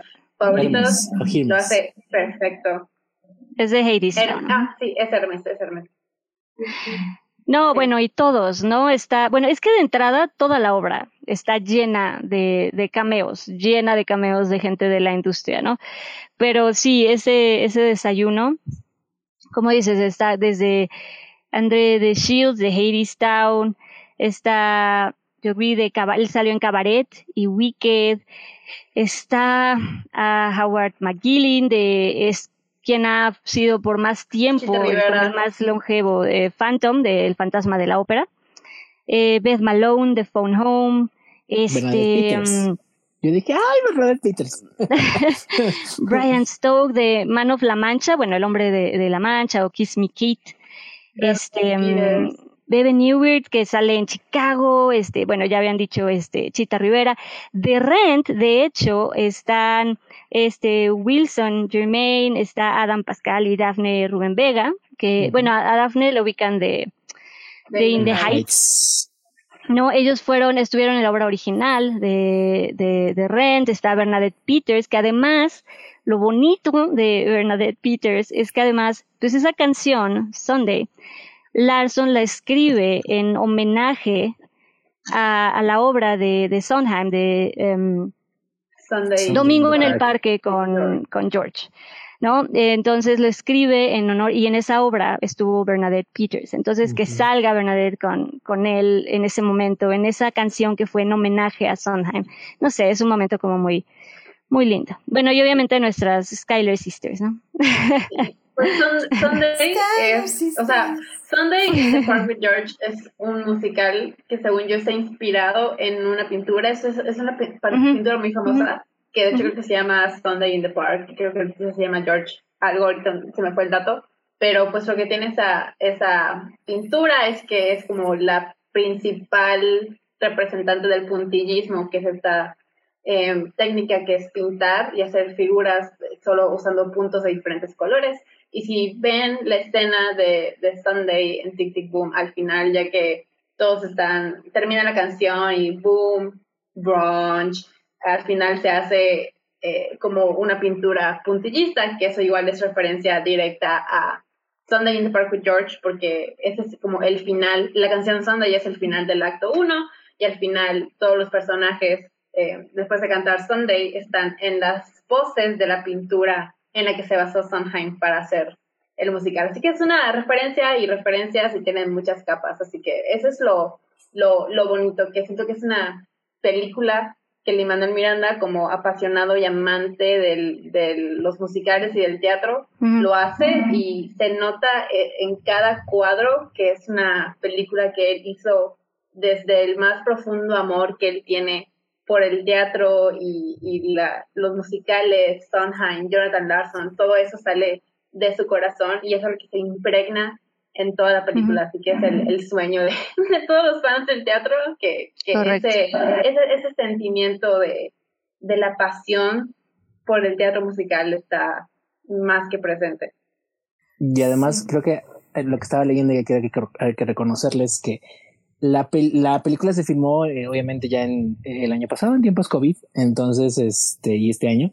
Entonces, especialmente para esta escena, la de Sunday, como pues son muchas venerables este, personas que ya tienen bastantes años en la industria y por tanto más años de edad, fue de las que tuvo los protocolos más estrictos de COVID para evitar cualquier tipo de problemas. De hecho, leí que el cameo que hace Lin Manuel en esta parte, porque él es uno de los cocineros que está en la cocina, eh, no estaba planeado que él saliera. Él tuvo que hacerlo de emergente porque el actor original que había casteado para ese cameo no pudo asistir por lo mismo de, de COVID, ¿no? A final de cuentas. También como dato curioso, eh, los zapatos que usa Dani Rubín Vega y la chaqueta, bueno, los zapatos que usa Dani Rubín Vega son los zapatos que ella guardó de cuando estrenó originalmente Rent en el teatro en el 96, 95.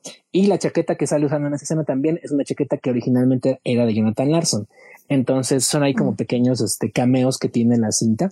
Eh, que, hablan como lo que mencionaban, lo que mencionaban eh, eh, hace unos momentos. Eh, este es el número musical que es más un homenaje a Broadway, tanto al sueño como al, y al mito como a la realidad, ¿no? Por así decirlo. Entonces, este, tiene como que muchos pedacitos de, de, ese tipo de historias. Nice, De hecho, también quería mencionar yo el video. Eh, ya saben, bueno, por si no saben, Vanity Fair luego saca videos de eh, el director, la directora, el actor, la actriz, analizando la escena. creo que sí se llama, de hecho, este Analyzing Scene, algo así, pero bueno.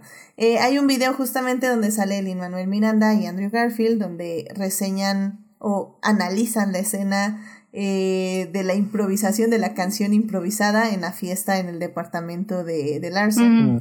Y justamente a, a, mí me llamó la atención pues lo que dicen, o sea, y que creo que Gina mencionó justo en la primera parte, que Lin Manuel Miranda hizo una muy amplia investigación de todo esto y pues, o sea, lo que ven ahí, los libros, hay un cuadro que estaba originalmente en el departamento de Larson, que saben que estaba ahí por unos videos que él grabó eh, para, el, para el seguro, o sea, grabó para el seguro unos videos de su departamento y dijeron, ah, miren, tiene ese cuadro, tiene esos estantes, tiene esto. Está mostrando perfecto todo el departamento. Entonces, o sea, todo, todo, todo lo que está en la película es deliberado de que, eh, o sea, viene de una amplia investigación sobre la vida de Larson y, y, pues todo sobre lo que lo rodeaba, ¿no? Para inspirarlo. Entonces eso, eso está muy padre.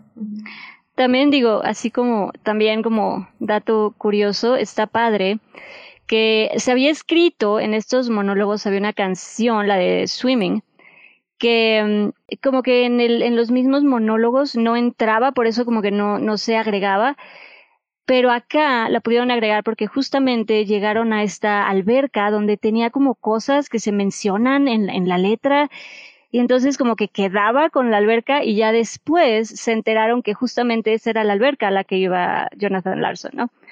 Entonces estuvo muy bonito que también pudieran filmar ahí con esta canción que agregan en la, en la película, donde él es en donde encuentra eh, inspiración para esta canción última que, que, le falta, ¿no? Que a mí me parece hermosa esa escena donde está nadando y de repente, de repente ya esto se vuelve, eh, ¿no? El pentagrama y ve las notas y me parece como muy, muy. Que salen del 30. Ah, que salen del 30. Ah, sí. sí. Sí, sí, Está, se me hace también una, un detalle como muy coqueto, que además descubrieran que eh, a esa alberca, justo a esa alberca iba, iba Larson. Entonces es como otro detalle muy bonito. Que al final del día podemos hablar justamente de todo esto de, de las referencias de Broadway, pues todo lo que hemos mencionado. Pero digo, eh, quiero recalcarle al público que pues no le interesa Broadway, no le interesan todos estos cameos, que al final del día, eh, ah, se me fue mi idea.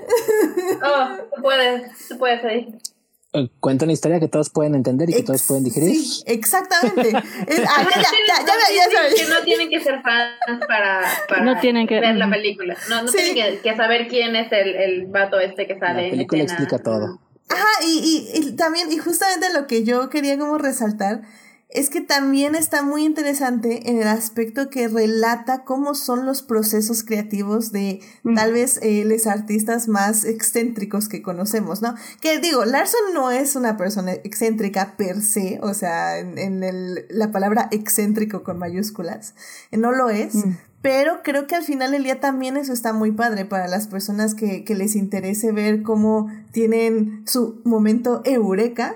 Y creo que Lin Manuel Miranda lo hace de una manera muy hermosa y muy poética a su manera. Entonces también creo que eso vale mucho la pena para ver la película, ¿no? O sea, está muy, muy padre. Y bueno, resaltando, todo lo que ya hemos dicho en esta parte, o sea, la empatía, el, este sentimiento, o sea, creo que al final del día lo que mejor logra la película es tener este sentimiento apremiante de ansiedad, de que se está acabando el tiempo y al mismo tiempo sabe cuándo frenar y cuándo decirte disfruta la vida. O sea, porque lo mencioné ahorita, la película como que yo no la entendía al inicio, no entendía muy bien el punto, pero luego del número de su amigo y luego de que él ya mismo empieza a reflexionar todo lo que sigue y le empiezan a dar como todas estas lecciones de vida en, en su fracaso, entre comillas, porque no es un fracaso, pero en lo que él ve su fracaso, eh, que le dan todas estas lecciones, creo que me hizo, justamente ese último tercer acto, me hizo revalorar toda la cinta y dije, ok, ok, o sea, evidentemente teníamos que ver, voy a decirlo superficial, aunque sé que no es superficial, en ese momento tal vez yo lo sentí como superficial, porque estamos viendo esto, porque estamos viendo el otro, porque tal, tal, para tener estos momentos donde la superficialidad realmente nos estaba dando eh, momentos que juntos y entrelazados nos dan este mensaje. Y creo que en ese aspecto eso es lo que logra muy bien la película, en transmitirnos todas e, emociones como raw, emotions, es que no sé cómo decirlo, como emociones básicas, emociones, ¿cómo? Crudas. Crudas, ajá, emociones crudas, para al final del día amarrarlas con un bonito moñito y una bonita lección de vida. Y eso creo que no muchas películas lo logran. Y creo que por eso esta peli me, me sorprendió en cierta forma. La verdad es que sí, me sorprendió mucho. Como que no esperaba nada mientras la veía. No esperaba nada antes de verla. No esperaba nada mientras la veía. Y al final dije, wow, qué bonito. No, y creo que también eso, ¿no? Lo lindo es que también te muestra el lado difícil de, del lado como creativo, ¿no? Porque, como se mencionaba al principio, como que a veces se supone como es que es, es muy fácil y esto se hace y ya. Y creo que lo bonito de esta, de esta um, obra en general y de la, la, adaptación y de la película es que te muestran, ¿no? Lo, lo, lo difícil, el lado como de trabajo y el lado complicado y el lado de bloqueo de, de, de, de este de lo creativo, del crear algo, de escribir o lo que sea que hagas artístico, eh, pues tiene siempre un lado de, dificultad y de chamba y de, querer rendirte y de jalarte los pelos y de querer llorar y, y de no poder, pero que al final sale, ¿no? O sea, de cómo todo es trabajo, pero creo que lo bonito es que enseña esa parte difícil de, de, de crear, esa parte de que a veces no vemos, decía, ¿no? Como decía, que no vemos de, pues a veces de que tienen los artistas de querer rendirse y de querer decir ya, basta, ya, ya no puedo. Y de esa decepción me gusta mucho cómo retratan justamente, eh, creo que el ritmo de la película en general es muy bonito porque creo que justamente retrata primero este, esta prisa que tiene Larson, este acelere, que va incrementando conforme se acerca la presentación, ¿no? Va, va, va acelerándose todo y todo va sucediendo y los problemas se van incrementando con, con su vida personal y como que se siente esta prisa que, que él tiene dentro, logra creo que reflejarse muy bonito en pantalla. Y justo después de que se acaba la presentación, hay calma en la película, ¿sabes? Hay como un momento de, ¿y luego? que justamente es lo que, lo que, lo que vive, ¿no? Y el, y que le dicen es que pues les gustó, dicen que muchas felicidades, pero que le sigas, que sigas trabajando en el próximo. Y que él se queda como, what? Como, y, y, mm. Y entonces creo que eso también en el ritmo de la película está muy bien reflejado, ¿no? Como esta calma después de toda esta ansiedad y de todo este acelere. Y que, y obviamente, y que después se va a ver pues mucho más resaltado por la revelación de su amigo y por esta reflexión que él va a tener, que como decíamos, eh, va a llevarlo a, crear algo muy, muy profundo que es, que es Rent. Y pues, en fin, creo que eso está muy bien retratado, como este ritmo que tiene está muy padre, creo que funciona bastante bien. Y sobre todo igual creo que la, la, la importancia del fracaso, porque pues, si, si te lo pones a pensar, la película es sobre una obra que jamás fue. Es sobre, y puedes decir, bueno, entonces, ¿para qué, ¿para qué vimos dos horas de la creación de un musical que ni siquiera, ni siquiera tuvo una presentación? nadie lo produjo nunca, no existe ese musical. No ¿Por qué ah. lo estamos viendo? Pues precisamente porque detrás de un éxito como Rent hay ocho mil trabajos y, de no, y, no, y miles de horas de cosas que no llevaron a ninguna parte entre comillas, no llevaron a ninguna parte porque nunca llegó, llegó a un escenario, ninguna audiencia llegó a ver Superbia, pero de no ser por ese trabajo y por ese fracaso, no tendríamos Tic Tic Boom y luego no hubiéramos tenido No tendríamos rent. Así que, correcto. Pues eh, lo, importante no es, no, no, es tanto qué tan rápido llegas a, a, a tu éxito ni llegar a, tu, a, a, lograr lo que querías a los 27 años antes de cumplir 30, porque tu mayor éxito, tu vida todavía está empezando, así que tu mayor éxito podría ser a los 35, a los 40 y no lo sabes, pero lo, lo importante es seguirle machacando y saber que un fracaso, tres fracasos, diez fracasos no significan que no va a haber un, un éxito, nada que no lo vas a tener, que claro. estás pavimentando.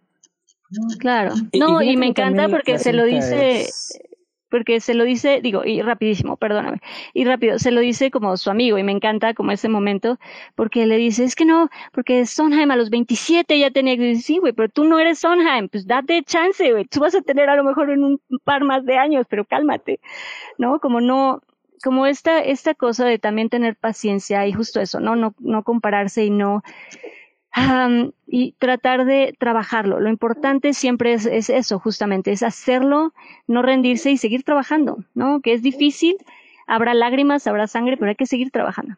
No, y también que la cinta me gusta que plasma lo difícil que es para las personas a su alrededor convivir con una persona que tiene un, un, un, tren creativo así, porque a final de cuentas vemos cómo su relación con, con su novia y con su mejor amigo y con muchas otras personas es conflictiva a final de cuentas porque, o sea, simplemente eh, eh, eh, cómo trae a la pobre novia en el podemos hablar y no tengo tiempo, podemos hablar y no tengo tiempo, podemos hablar y no tengo tiempo, o en el amigo que tiene una semana intentando decirle que es VIH positivo y que no puede.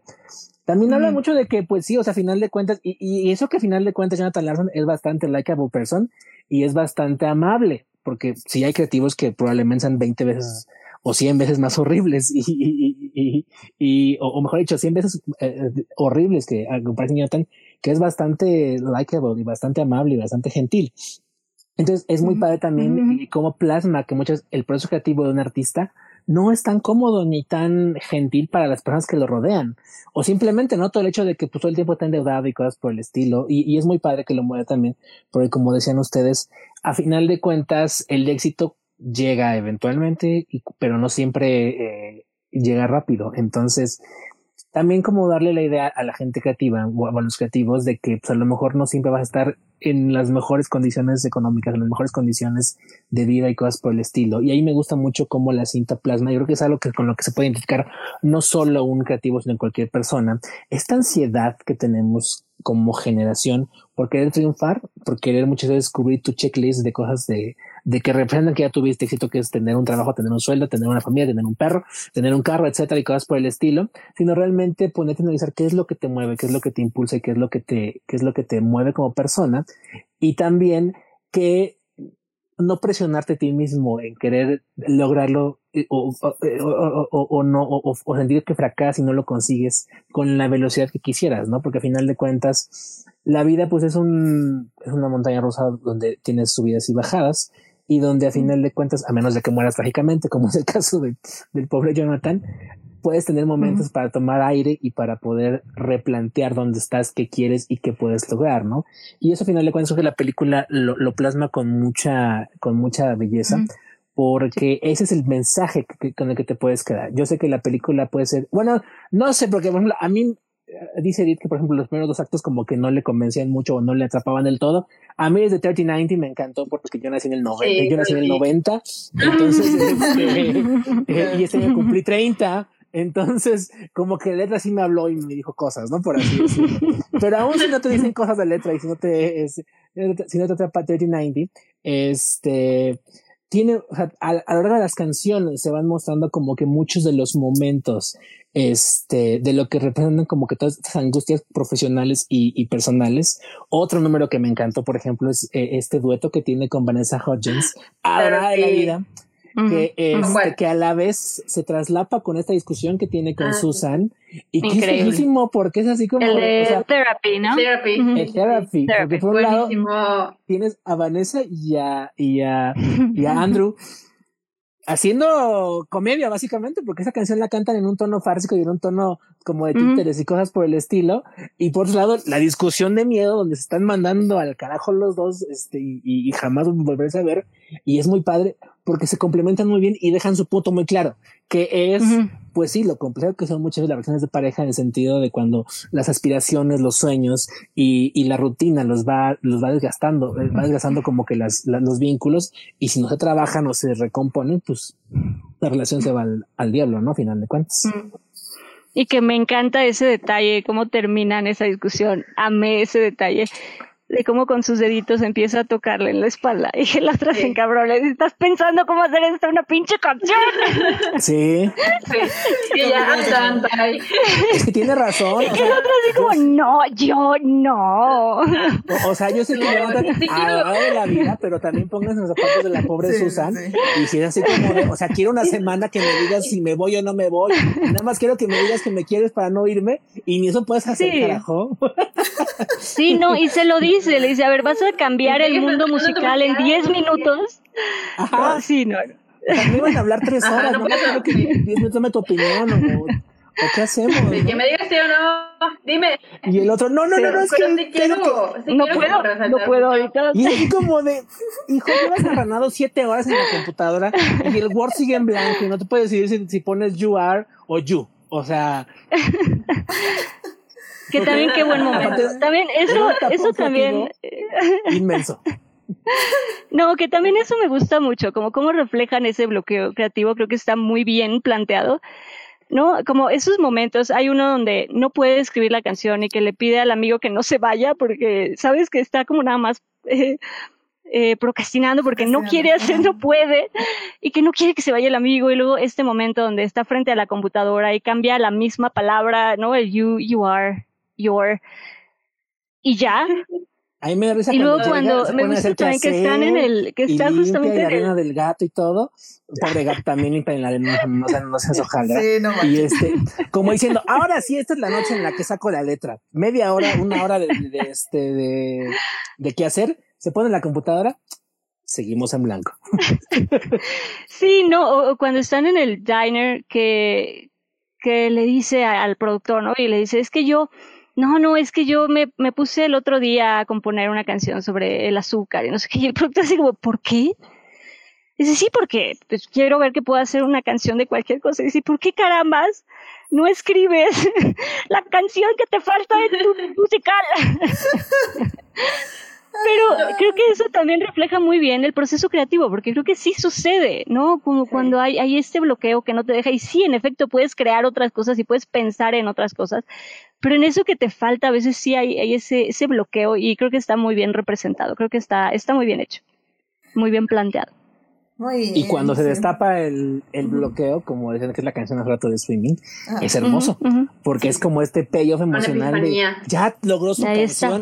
Y, y luego la manera en la que está montada la canción es muy bonita porque eh, se vuelve un dueto entre Alexandra Shipp, Alexandra Shipp, que es quien interpreta a Susan, y Vanessa Hudgens, quien interpreta a Caressa, este, Ujú. donde vemos a, a, a Vanessa Hudgens en el teatro cantando, bueno, en el workshop cantando ante todos, y a Caressa en su imaginación de, de Jonathan, eh, digo, a, este, a Susan. Susan en su imaginación de Jonathan cantando en la azotea, ¿no?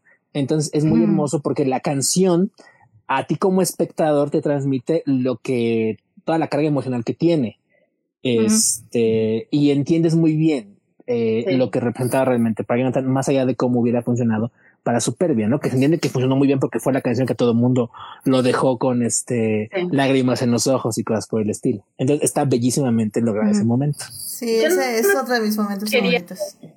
Regresar tantito nada más a Therapy. Sí. Porque creo que, es de, creo que es mi número favorito en, Sí, en, en toda sí. la película. Nada más quiero así aplaudirle a Vanessa Hudgens porque las caras que pone y la manera en que se mueve y las notas tan altas que alcanza en su you y así medio, medio como jodeling que le hace. Lo, Mm, mm. se, se voló la, la casa por la ventana a Vanessa Hudgens en Therapy y dio todo de sí, hasta su cabello ya estaba todo esponjado y despeinado de tanto que se estaba moviendo, ya no dejaba de sonreír y sus ojos tan abiertos no parpadeó en los dos minutos que dura la canción. Eh, pero, eh, me encantó y siempre que la veo me, me muero de risa. y- y me, me Además es una Hudgens en, en este, en este, pues en este mood musical. Sí, sí, completamente. No, es un gran número. Sí, es un, es un gran Sí. número. También fue de mis favoritos, sinceramente. Pues miren, ya vámonos a la tercera parte. Eh, podemos seguir comentando la película, obviamente, pero si no, yo sé que es un podcast de Lin Manuel Miranda, pero no puede durar tres horas como Hamilton. Así que. No, no. No, no, no, definitivamente no. Así que, pues ya vámonos a la tercera parte.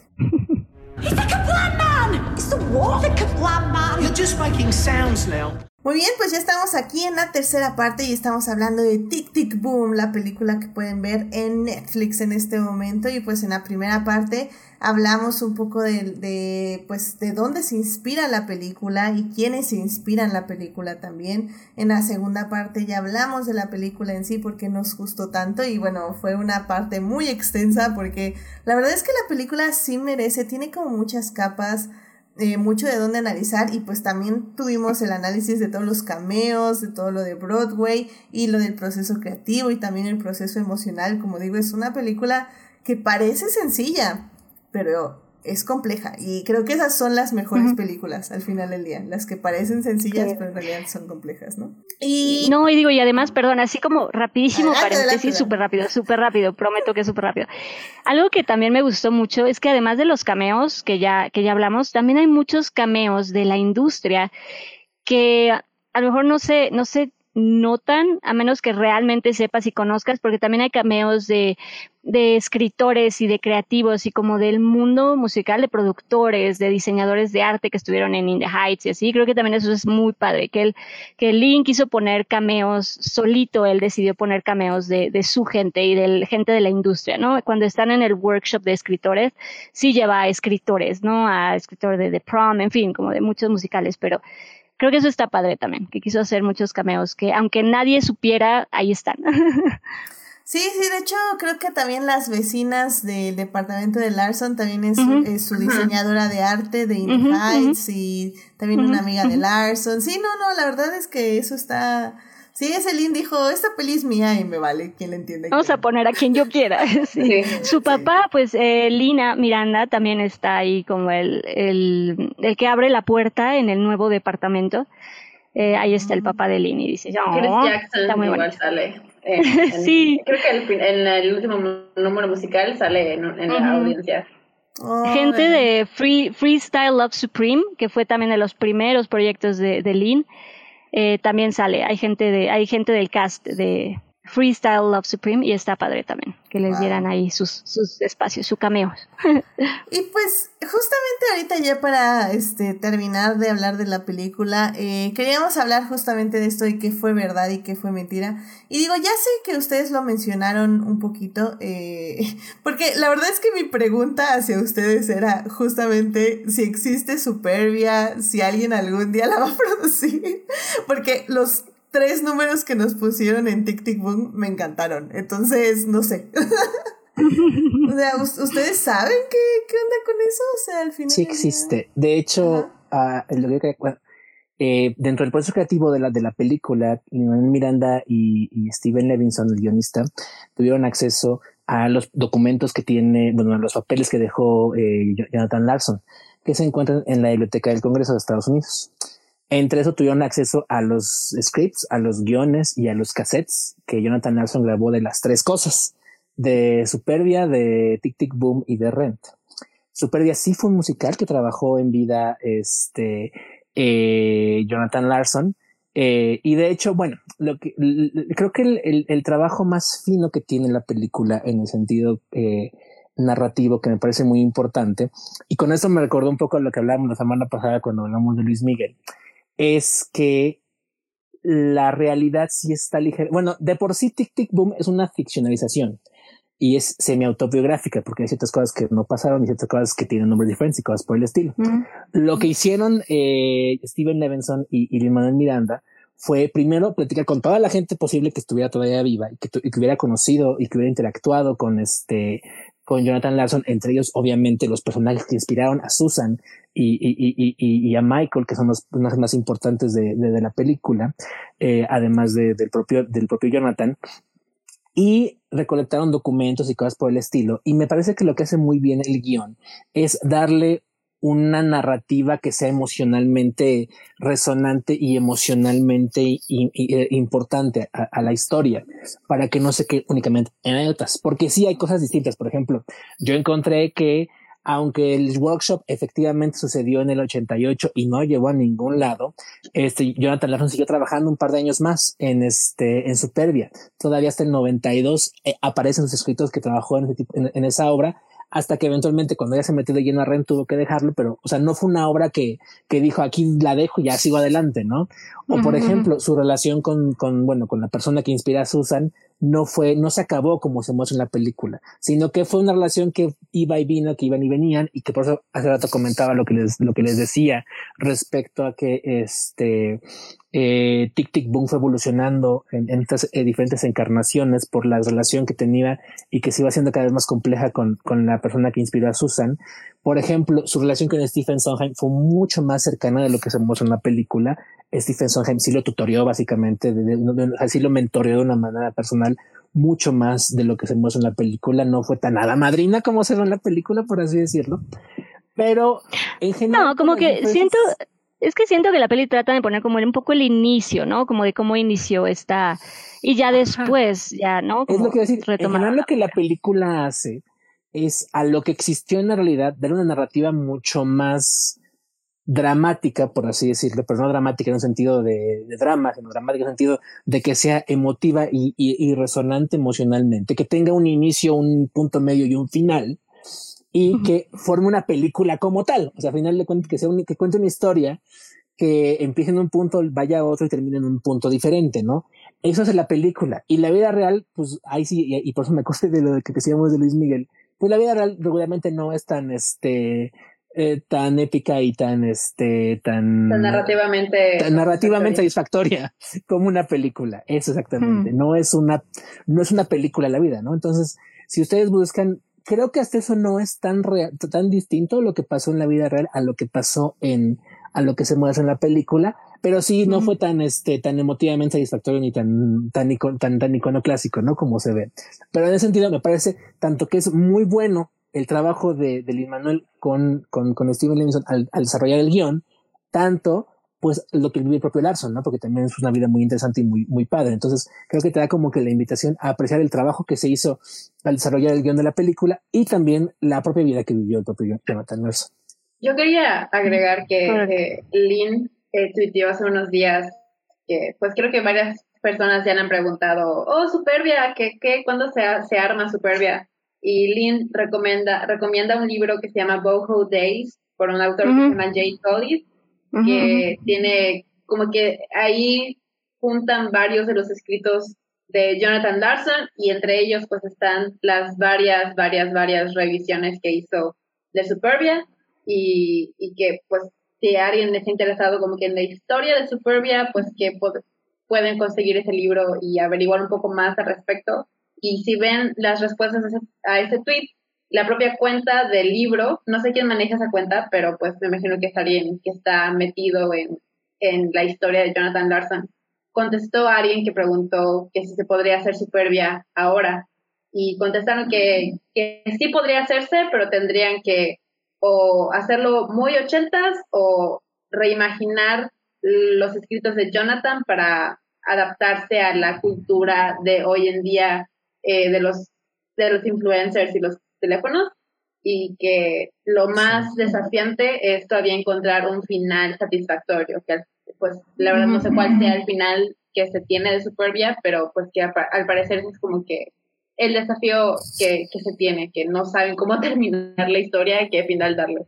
Y qué padre, ¿no? O sea, que, que, te, que te pongas a ver y que veas que eso que viste es real y que a final de cuentas, pues, o sea, aventarse el reto, porque yo creo que es un reto bastante impresionante, de intentar acabar la obra de otro autor, pues yo creo que sí está, está, difícil, porque se entiende que a final de cuentas, aunque aún y cuando Jonathan Larson haya terminado su obra, pues no le gustó o no se hizo, porque a final de cuentas algo le falta, ¿no? Entonces, pues estaría padre ver quién, quién sería el, el valiente creativo que se aventaría a tomar todo eso. Y por un lado, pues sí, porque a final de cuentas, por lo que casamos a ver y por lo que se puede buscar un poco de cómo era Superbia, hablaba mucho de las ansiedades tecnológicas y cosas por el estilo, que en los 80 eran apenas una, un, un, una florecita que apenas iba brotando, ¿no? Y actualmente pues, hay toda una, una cuestión eh, social mucho más avanzada eh, que refleja otro tipo de, que requiere otro tipo como de, de, trabajar ese tipo de ideas, ¿no? Por así decirlo. Y por otro lado, pues también que el viaje emocional de los personajes de, de Superbia, pues tenga una, un sea satisfactorio, ¿no? Sea, sea, sea interesante. Entonces, estaría padre ver si alguien se, se, anima a este a poder sí. tomar eso y remontarlo o incluso si se monta así tal cual la última versión que haya dejado Superbia este pues ver qué tal funciona no si sí sí funciona sí. o no como la de teatro no sí oh. sería muy padre algún día llegar a ver Superbia en Broadway. O sea, la verdad es que sí, creo que fue un buen tráiler de Superbia esta película. Sí. O sea, eh, o sea, muy bien las canciones, se oyen muy interesantes. No está la canción, la, la canción que cantan como que en, en el workshop, la que no es Come to Your Senses, la otra de que cantan en grupo, no está en el soundtrack. Y yo uh, no. estoy como súper molesta porque y está me, bien padre. me, me, esa canción. Está muy padre y sí, la, los actores de la, del, de la canción dicen que sí la grabaron, que no saben por qué no está en el soundtrack. Así que yo estoy demandando versión extendida del soundtrack. Versión extendida. Ese, ese, ese eh, esa canción. Sí, completamente de acuerdo, me, me encantó, está súper divertida y la verdad es que sí, la obra de teatro se ve divertida, o sea, eh, como dicen, creo que o puede ser demasiado, o sea, sabes que también es que tanto le sobra, porque siento que tal vez se imaginaba una cosa así una super sí. mega producción. ¿Supersónicas? Cuando... Ah. Ajá, supersónicas, ajá, algo así como volando. Pues eso que, cosas, le, eso que le dice Sondheim, creo que cuando, le, cuando está así dándole su, su, review, pues es que, que, pues que es muy difícil seguir como el hilo emocional la trama, de la ¿no? historia porque tiene muchas cosas que están distrayendo, así que pues sería ahí como irle macheteando lo que le sobra y hacerlo un poco más sólido. Pero también vamos a decir que en la época actual podemos manejar más información al mismo tiempo que antes. Entonces, sí. es, es, un interesante reto, como bien están diciendo ustedes. La verdad es que habría alguien que leer todo el guion completo y pues sí, hacer la adaptación. Tratar de adaptarlo. Exactamente. Wow, pues... No, pero... No, pero creo que sí, creo que en general, creo que esta es una muy, muy bonita adaptación, como dicen, justo esta mezcla entre lo que, lo que es el monólogo con lo que es la obra de Tic Tic Boom, con lo que fue la vida real de Larson. Creo que es una muy bonita mezcla y de nuevo un muy bonito homenaje a, a Larson. Y creo que, creo que está muy lindo. La verdad es que creo que deja muy bien lo que decíamos, ese mensaje que siempre quiso dejar Larson de vivir cada momento como si fuera el último y pues ahí está. Y creo que la verdad creo que sí, sí es un, una muy bonita adaptación porque además creo que esto que, que se mencionaba, creo que todos los elementos eh, cinematográficos están, creo que Lynn, eh, creo que también a mí me sorprendió porque mm, como director creo que lo supo utilizar muy bien, o sea, creo que supo adaptar el teatro al cine, creo que de verdad sí tuvo ese, ese tacto, esa habilidad de decir, no, es que acá en cine hay que usar otro, es, es otro lenguaje y hay que, hay que usarlo distinto y creo que lo supo hacer muy bien. Pues Chris, ¿alguna conclusión de la película? Bueno, nada más, este, ah, bueno, Eh. una cosa que quería comentar hace rato es que, eh, ahorita con, lo, con lo que, como, como comentaban, a mí me encantó mucho, y creo que no lo, no lo he elogiado, la dirección de Lin Manuel, la manera en la que monta las canciones es bellísima. O sea, porque a final de cuentas, Ujú, ujú. cada una tiene como que su propio montaje. O sea, la- la- desde la más básica, que es el piano, hasta obviamente eh, eh, el brunch, que es como la más elaborada. Pero también, o sea, todas las que hablábamos, este, la de la piscina therapy, eh, me viene a la mente ahorita, por ejemplo, también, este, la, la, la primera, bueno, la segunda, perdón, que es este, la fiesta. O sea, cada una como que tiene un montaje distinto, un lenguaje distinto, pero cada una acaba siendo bien bonita y, y acaba siendo un- como muy creativa, como muy, y, ahí importa también mucho que Andrew Garfield, largo de la vida, la verdad, sí, se luce la manera en la que transmite las, las emociones, en la que transmite los sentimientos y en la que va cantando cada uno de los números. Entonces, creo que ya para cerrar ahora sí, como, como dice Edith, cerrar la, bueno, mis conclusiones finales, eh, Tic Boom es, bueno, ¿no? Sí, no, perdón, digo yo, Ah, bueno. nada más, perdón, antes de, de como concluir y así, porque no era mi intención todavía como concluir. Ya, yo, pero, yo en conclusión, yo dije, ah, bueno, ya, perfecto, me agarro de aquí. no, no, no, como de ese punto, como de esa parte, pero espérate.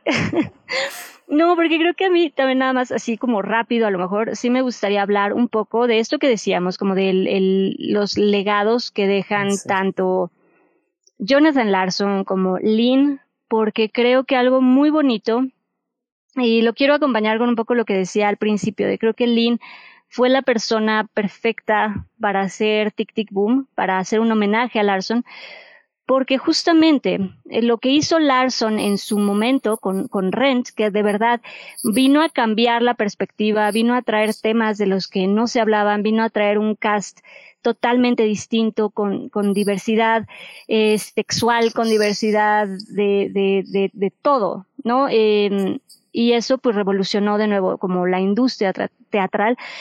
Y quien hizo eso después pues fue Lynn, ¿no? Como que de nuevo vi- vinimos en este momento de, del teatro donde sí había cosas nuevas, pero el que vino a revolucionar eso fue Lin Manuel Miranda, ¿no? Cuando con In the Heights, donde dijo, no, yo, y justamente porque se inspira en Rent, que también eso es creo que muy, muy lindo, porque Lin se inspira en Rent eh, y dice, que entonces yo puedo hacer algo que yo conozco, yo puedo escribir sobre, sobre mi comunidad y sobre lo mío. Y fue cuando, y es cuando hace In the Heights, ¿no? Que también nos trae otro, otro mundo, otra comunidad, y bueno, obviamente después pues se va a exponenciar con, con Hamilton, ¿no? Que sí vino a dar totalmente un- una perspectiva totalmente distinta a los, los padres fundadores de América.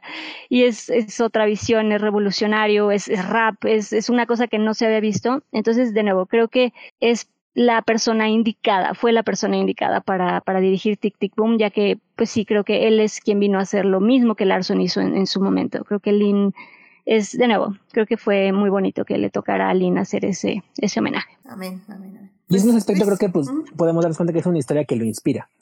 Y, y, y como decías, o sea, lo, lo inspira a su yo joven, yo creo que de hace 20, 25 años, a, a darse cuenta de que hay más maneras de crear y más maneras de, producir. Y lo inspira a su yo. Bueno, estaba leyendo que creo que Lin Manuel hizo Tic Tic Boom en el 2014.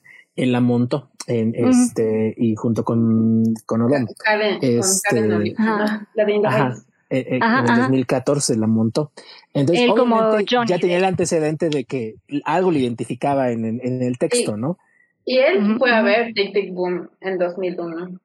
La, eh, la, versión que ya no, pues obviamente ya Jonathan Larson ya no estaba, la versión revisada que ya tenía ah, pues el elenco de tres, eh, esta es una, es la producción que Lynn fue a ver cuando él tenía creo que 20 años y pues que supongo que repercutió eh, y lo inspiró a, seguir el camino que, pues, que siguió. Exacto. O sea, porque al final de cuentas, eh, creo que las palabras no alcanzan para decir lo, trascendental que es Rent, pero Rent sí es un, un paragón en el teatro en muchos aspectos. Entre ellos es. tanto la, la, la, cadre de, de talento eh, y, de, y de creativos que nos dio y que hasta la fecha sigue inspirando nos dio en su momento con el elenco original y cosas por el estilo y con los últimos originales y hasta la fecha que nos sigue dando con quienes en su momento la vieron y se inspiraron en ella, ¿no? Este, y por eso me parece muy padre porque yo creo que tiene como que ah, esos puntos de, identificación con la obra. Y, y, y sí, o sea, creo que la razón por la que antes no se había hecho alguna versión de Tic Tic Boom es porque no había llegado alguien que pudiera entender esa ansiedad creativa como, lo, como, como, como la que tiene Lin Manuel al dirigirla. Y bueno, ya ahora sí, mi conclusión de cierre es que Tic Boom, por cómo la contamos aquí, a lo mejor puede parecer una película que no es apta para todas las personas, pero como decía Edith, yo creo que es una película con la que todos nos podemos identificar. Creo que los dilemas emocionales que enfrenta Jonathan, el personaje de Jonathan Larson en la pantalla, creo que son fácilmente identificables para todas las personas que hemos crecido y en algún momento no hemos sabido qué hacer con nuestra vida o hemos dudado si lo que estamos haciendo es lo correcto o hemos dudado si nos ha faltado más valentía o si nos ha faltado más empuje para perseguir o buscar alguna otra cosa. Y creo que ese es como el, el punto central que la película defiende y que a su, a su vez imprime toda la obra Nathan Larson, que es esta cuestión de vivir y disfrutar la vida y de siempre no dejar de buscar algo, no dejar de buscar lo que te llene, lo que te mueva, lo que te, lo que te emocione, lo que te apasione, porque al final de cuentas eso es lo que te hace disfrutar, lo que te hace moverte en la vida, ¿no? Y lo van a hacer, bueno, si, si ven la película, lo van a hacer con un elenco fantástico, donde como ya dijimos, está este Andrew Garfield, Andrew Garfield, perdón, brillando con toda la intensidad de 10.000 gatos naranjas, como, como su apellido lo dice. Y este, así digo de cariño, Andrew Gato Naranja. Y este, y como un elenco de apoyo está fantástico, tanto los que son como puros cameos, como el elenco básico, como dijimos, es Alejandra Sheep, este, eh, Vanessa Hodgins y se me fue de Jesús García, si mal no me acuerdo, bueno, Jesús no recuerdo. Robin, Robin de Jesús. Robin de Jesús, eso, gracias. Increíble, por cierto, increíble. No lo mencionamos, está muy padre. O sea, es. Lo hace muy bien. Es el mejor amigo. Incluso yo me quedé pensando así como de. O sea, tiene una amistad tan bonita con, con, con Jonathan que. o, sea, porque muchas veces hay personas como que nada más tienen como que un foco emocional, ¿no? O sea, una persona que los emocionalmente los llena y los, y, los complementa, ¿no?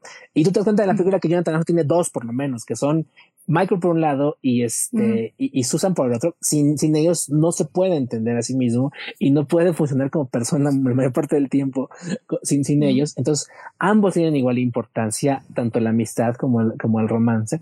Eh, y, ambos actores están fantásticos. Entonces, es una película que es muy bonita, es muy, la, música es muy padre. Eh, piensen que están, piensen que más o menos son, son números como de rock pop, por, así decirlo, no necesariamente un musical clásico en el sentido de que sean canciones mm, e, e, extremadamente orquestadas o instrumentales, son más como números de rock pop, lo cual es muy disfrutable y creo que lo hace más digerible para la audiencia. Y pues tiene todo, o sea, grandes actuaciones, grandes momentos, grandes canciones y los va a dejar emocionalmente muy satisfechos y además, si no conocen la historia, pues un poquito más empapados y con la curiosidad de seguir buscando qué más hizo Jonathan Larson y si no pueden dejar de ver Rent eh, porque es una obra musical imprescindible. no, y además digo... no, y digo así como rápidamente yo nada más agregaría que mm, eh, Sí, correcto, pero además creo que eh, si les, además si, si conocen ya la, la, obra, o sea, si sí están familiarizados con, con Tic Tic Boom, creo que van a quedar satisfechos porque también creo que es una muy buena adaptación, ¿no? Como el, está también el otro lado, de si ya la ubican y les gusta, creo que es una muy buena, buena adaptación. Y además esto que decíamos, ¿no? Creo que la, la relación de amistad es, está muy bien planteada y está muy bonita. Y de nuevo, creo que la actuación de, de, Michael es, es, muy bonita. Creo que lo, lo, retrata muy bien. Y recuerda, creo que yo, yo, sí creo que, que intencionalmente, o no sé si fue intencional, pero a mí también me recuerda un poco al primer actor que, que interpretó a, Angel en, en Rent. Y, ay, no sé, es, es muy bonito. Además, digo así rapidísimo, todos, justamente todos esos guiños que hay a Rent, a mí me gustaron mucho, ¿no? Como la, la, la, grabación, el speak que se llegó a oír, este, obviamente los cameos de, de las celebridades que estuvieron en Rent, um, obviamente cuando empieza, no sé si ustedes lo cacharon, pero hay un momento donde empieza a tocar Glory, ¿no? Están como los primeros acordes Mm, de, ujú. de Glory y en eso llegan, interrumpen y dices, demonios, y a lo mejor si no lo hubieran interrumpido, hubiera creado Glory en ese momento. Em, no sé, como todos estos guiños a Rent, yo los disfruté muchísimo. Está el Cat Scratch Club y yo me dio mucha ternura enterarme de que ahí estaba el Cat Scratch Club, que está es en una de las canciones de Rent. En fin, como todos esos, esos guiños a, a Rent, me, me, los disfruté mucho, la verdad. Excelente. Pues, Gina, yo sé que ya no te dejaron mucho de conclusión, pero, pero yo sé que tú puedes sacar otra, más conclusiones, así que adelante, por favor. Pues yo creo que hay, hay dos conclusiones que, que me gustaría sacar. O sea, la primera, mi, mi, el lado de mi cerebro que es fan de Broadway, que es una nerd del teatro musical, eh, y que pues la historia de Jonathan Larson, tan trágica como es, eh, si ustedes son así como yo, eh, Tic Tic Boom, como dice Daphne y dice Chris, los va a dejar muy satisfechos porque sí es muy fiel a pues la obra que Jonathan Larson pretendía que fuera y es un gran homenaje al legado que lamentablemente fue cortado eh, cuando apenas empezaba. Si Rent fue la primera obra de Jonathan Larson que llegó a, a Broadway y que tuvo tanto éxito, y si no se hubiera ido tan pronto, quién sabe cuántas más pudo haber habernos dejado. Em, así que es un, yo creo que es un homenaje que está hecho desde el fondo del corazón de Lynn por todo el amor que tiene y el respeto que le tiene a Jonathan y a su trabajo y que si son fan de teatro musical no, no pueden perdérselo porque es literal, es algo cliché decirlo, pero es una carta de amor al teatro musical y al trabajo Correcto. de, de Jonathan Larson, así que de, de entrada creo que eh, es un muy bonito eh, homenaje y que realmente para mí resalta un poco como la tragedia de haber perdido a Jonathan tan pronto. Pero por otro lado, eh, mi segunda conclusión, si no les gusta, si no son tan fans, pero aún así tienen eh, curiosidad de verlas y ya les llegó el hype, porque Andrew Garfield puede ser que sea nominada al Oscar y lo que fuera y quieren ver qué tal está. Creo que sí es una película que es, es muy relatable, tiene temas que a todos nos, nos preocupan desde el inicio, que se está rompiendo la cabeza porque va a cumplir 30 y siente que no ha hecho nada con su vida. Creo que hay, creo que todos nos hemos sentido así, a cualquier edad. Es que tengo 20, no he hecho nada, tengo 25 y no he hecho nada, tengo 30 y no he hecho nada. Eh, desde ahí es como te, te agarra y no te deja ir porque tiene todos estos beats emocionales muy con los que pues, nos podemos relacionar y, y que al final nos deja esta pues lección que ya habíamos platicado de que tu vida no se acaba a los 30, de que todavía tienes muchas cosas más que hacer, todavía hay mucho trabajo que hacer, no porque hayas fracasado en algo significa que no seas bueno o que no tengas talento, significa que nada más no es, no ha llegado tu momento y tu momento está esperando por ti, nada más tienes que seguir adelante y no, pues no dejarte vencer por el peso de, de la decepción eh, y, y por la ansiedad de es que tengo que hacer algo, nada más, pues haz lo tuyo, haz lo que tienes que hacer y poco a poco vas a ir recolectando los frutos de, de lo que trabajes.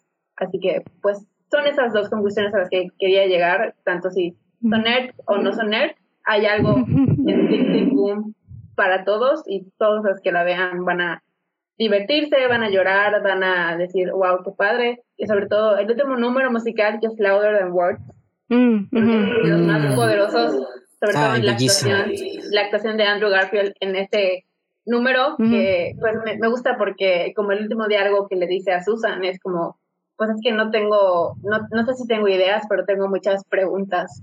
Y Susan le dice, es un buen lugar para empezar. Eh, Ujú. Y prácticamente toda la canción Louder Than Words son preguntas. y, y es una escena muy, muy poderosa, es un bo- muy bonito cierre a la temática de la película y, y yo- eh, Andrew Garfield eh, me descanta, parece que, que está a punto de quebrarse en lágrimas. Igual, pues no lo comentamos, pero Andrew Garfield igual mientras eh, en la producción de esa película su mamá fallece, así que eso igual le creo que le encendió algo en él como para dar mucho más de sí y más le encendió esa idea de estamos aquí hoy, pero pues no sabemos si vamos a estar aquí mañana, así que es momento, no hay día más que hoy, no day, no day but, but today, así que hazlo. Todo, da todo lo que tengas de ti y eso es lo que hace, sobre todo yo creo en Louder Than Words, así que de No, y la letra es bellísima. Sí, sí, sí. Jaulas o alas, ¿cuáles prefieres? Preguntan a las aves. Ay. Sí. Me encantó esa, No, esa, y todas. esa, esa línea. Bueno, esa, esa letra. Sí. Sí, no, y toda la letra, la verdad es que todas las preguntas que se hace, Sí. ¿no? Eh, no, como, sí, no, es, es muy, es muy bonita letra. Esa canción, la verdad es que sí es muy linda. Sí, que no lo digas, hazlo, básicamente. Exacto, ¿no? Exacto. Hazlo. Sí, y por qué necesitamos que pase una tragedia para hacer algo al respecto, ¿no? Para que haya una revolución, para que haya un cambio. Sí, es, es una, la verdad es que sí, sí es una muy bonita letra. Y pues, tal vez no es esa canción porque era un poquito más complicada, pero This is the life. This is the life. Que por cierto, ese es otro, otro gran número, ¿eh? Es, ese número de Boho, Boho Days, qué bonito número también. Sí, qué buen número. padre. Además, en esta escena eh, me reí mucho, me encanta porque sale este personaje de Scott, que es como el hombre, así que, que está en la, en la fiesta y como me da mucha risa como él es él el que no queda, ¿sabes? Es como él el que está como fuera del lugar y a El mí bicho raro. Ajá, que este hombre, hombre hetero y así, es el que no queda en ese lugar, Sí. ¿sabes? Como, no, aquí tú no vas, chavo. Me, encanta el momento en que le tú eres dice, el "Ah, yo- esos yo estoy- comentarios aquí, ah. Perdón, sí, que le dice, ah, yo trabajo en finanzas, ¿y tú qué, qué haces? Y Jonathan me dice, yo soy el futuro, soy musical. Vale. Soy el caso de musical Scott, ¿cómo la ves? Sí. Ah, pues muy bien, Sí. oigan, pues ya saben, vayan a ver Tic Tic Boom, como ven, o sea, creo que el programa nos quedó corto porque en serio todavía estas tres personitas segui- seguirían hablando y yo obviamente les seguiría dando segunda porque porque sí, creo que es una película que vale mucho la pena ver, analizar, pero sobre todo sentir. Y creo que ese es el asunto con los musicales, que que, que ya lo decíamos con Luis Miguel, que sé que no está, o sea, la serie de Luis Miguel no está a la altura de esta película, pero, pero pues es eso, es, es como, como los musicales nos ayudan a expresar nuestros miedos, nuestras ansiedades, nuestras alegrías, y que al final del día es eso, y que como estos creativos, este, estas personas creativas logran poner tantas tanta emo- tantas emociones en una sola oración. O sea, ya, ya lo decían ahorita con, con esas simples frases en, en la última canción, que son tantas ideas, tanto contexto, tanto, tantos sentimientos en una sola oración. Y cómo lo hacen, no lo sabemos, pero lo hacen y lo hacen increíble y podemos cantar esa música, podemos sentirla, podemos llorar, podemos reír y, y creo que eso es lo que más amo de los musicales y creo que en general creo que eso es lo que amamos de los musicales. Así que vayan a ver Tic Tic Boom. en Sí. Netflix.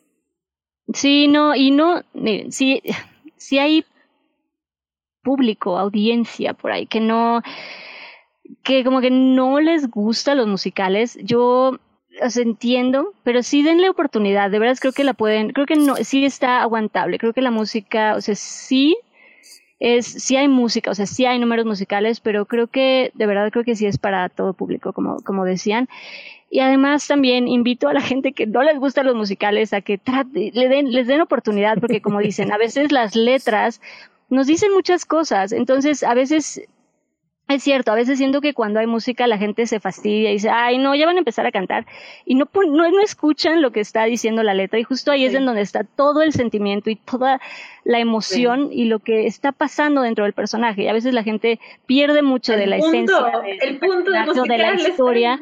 Exacto, porque les da flojera, ¿no? Porque ya empezaron a cantar y qué flojera, ¿no? Entonces dices, no, pongan, no, como disfr- tratemos de disfrutar la, la música y las letras, ¿sí? ¿no? En fin. Eso yo sé que Gina lo acaba de vivir y quiero que lo cuente porque me es- parece una anécdota preciosa para ilustrar el punto. Es que, eh, bueno, eh, si van a ver Encanto, hay un número musical que es mi favorito que se llama No se habla de Bruno, que literal toda la canción es hablar sobre Bruno y de cuáles son los poderes de Bruno. Y terminó la escena, pasó a la siguiente escena y el, el papá, un papá que estaba sentado al lado de mí con su familia se volvió con su esposa y le dije, ¿cuáles son los poderes de Bruno? Y toda la canción de los poderes de Bruno, ¿por qué a la familia no habla de Bruno por sus poderes? No puedo, no puedo creer que algo tan importante con un número musical tan bueno como no se habla como Bruno y estás perdido en la nada, señor. No entiendo.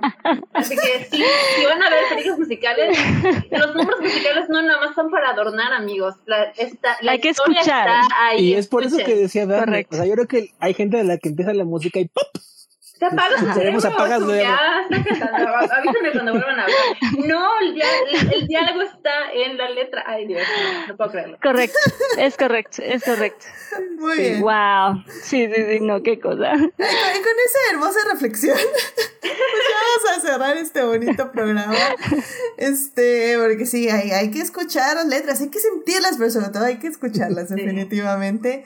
Así que, pues, muchísimas gracias por venir, este, Gina, Daphne, Christopher, gracias por venir aquí al programa para hablar probablemente del último musical del año, porque ya no va a haber más musicales en Adictia Visual, así que con este musical cerramos el 2021. Y, y probablemente regresamos, esperen, esperen, regresamos el próximo año con West Side Story, que ya están saliendo las primeras reseñas. y Uy, ahorita con lo de. Sondheim. Ay, Uf, no. y dicen que es la mejor película de Spielberg, de musical. Ok, wow. Así que vamos a regresar, vamos a regresar para el próximo año. Ok, ok. Amor sin barreras. Más te Amor vale. sin Barreras. Claro que sí, aparte cum- cumplía años este año Amor sin Barreras, la original, así que Mm, cumplía 60 años, pero pues lo atrasé justo para juntarlo con la de Spielberg, así que vamos a hablar de la vieja y de la nueva, ese programa sí va a durar tres horas, estoy, así Excelente, lo sé, perfecto. I feel it in my bones.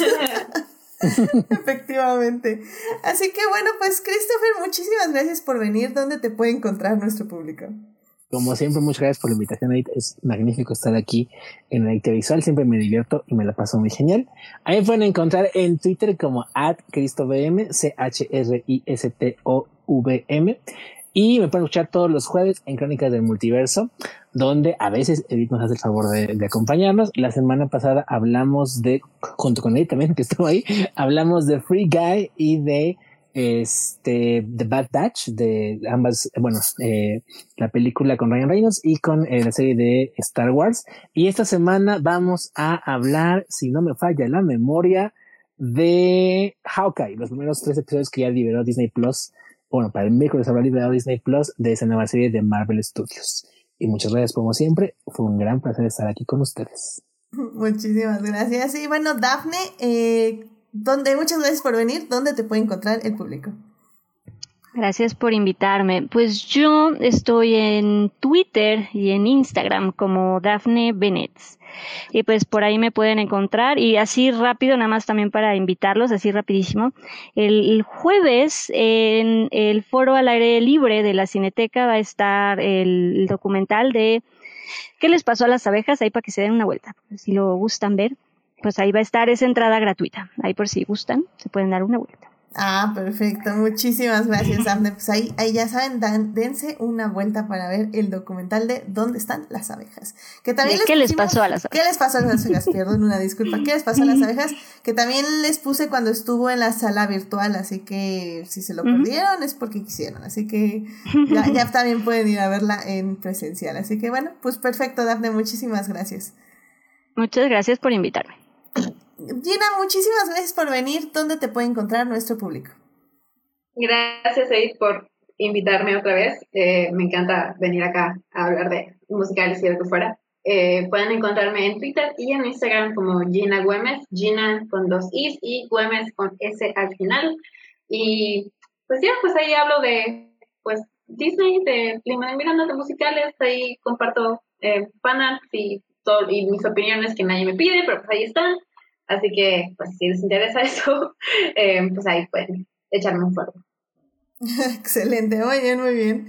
Y bueno, pues ya saben, a mí me encuentran en HT Idea, donde hablo de Reylo, hablo de. Uh, hablo Hoy de. no, hoy, no, hoy, no, hoy no sacamos cómo hablar de tirarle este, pestes a J.J. Abrams. Oh my god, es como el primer programa Es que la no primera vez que, no, que nos pasa eso.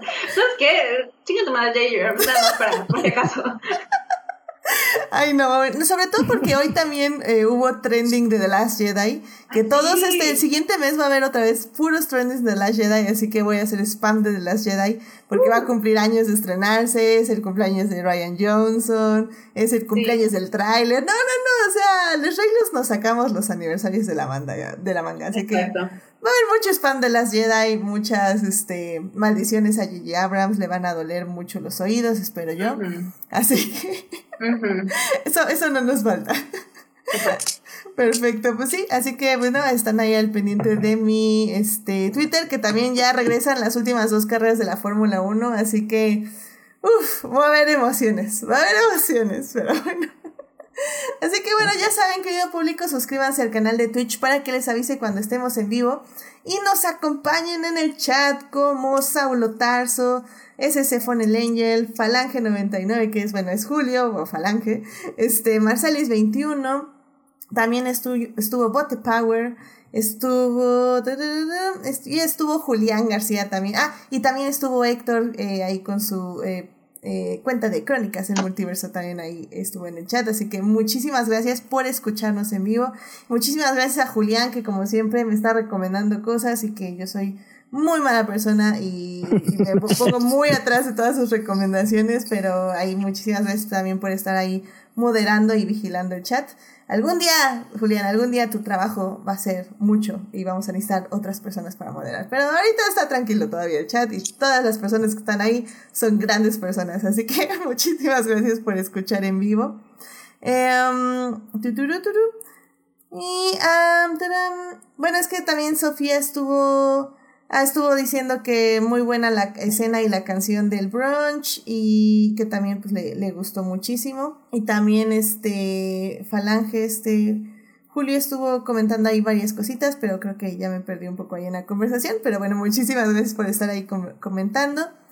Y bueno, ya saben, este también estamos en YouTube los miércoles de estreno a las 9 de la mañana. Básicamente, para quien no sepa qué es estreno, porque de hecho no sé si lo saben, eh, se pone el programa y corre como si estuviera en vivo. Entonces yo estoy ahí en el chat comentando con ustedes de nuevo el programa. En esta ocasión pues vamos a estar comentando de nuevo Tic Tic Boom.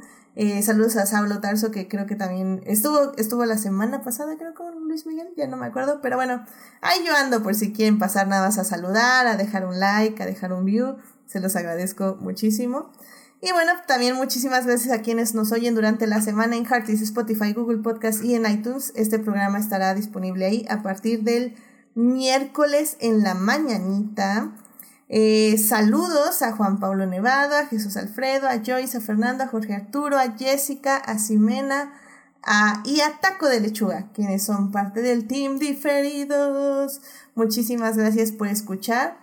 Y bueno, pues ya saben, si quieren más de Adictia Visual, estamos en el Facebook, pero también estamos en el Instagram, que ya se acercan los giveaways, ya se acercan, ya ahí vienen, ya se están terminando de hacer, así que estén ahí al pendiente y pues luego también ando ahí poniendo algunas encuestitas, así que bueno, pues pasen ahí al Instagram de Adictia Visual.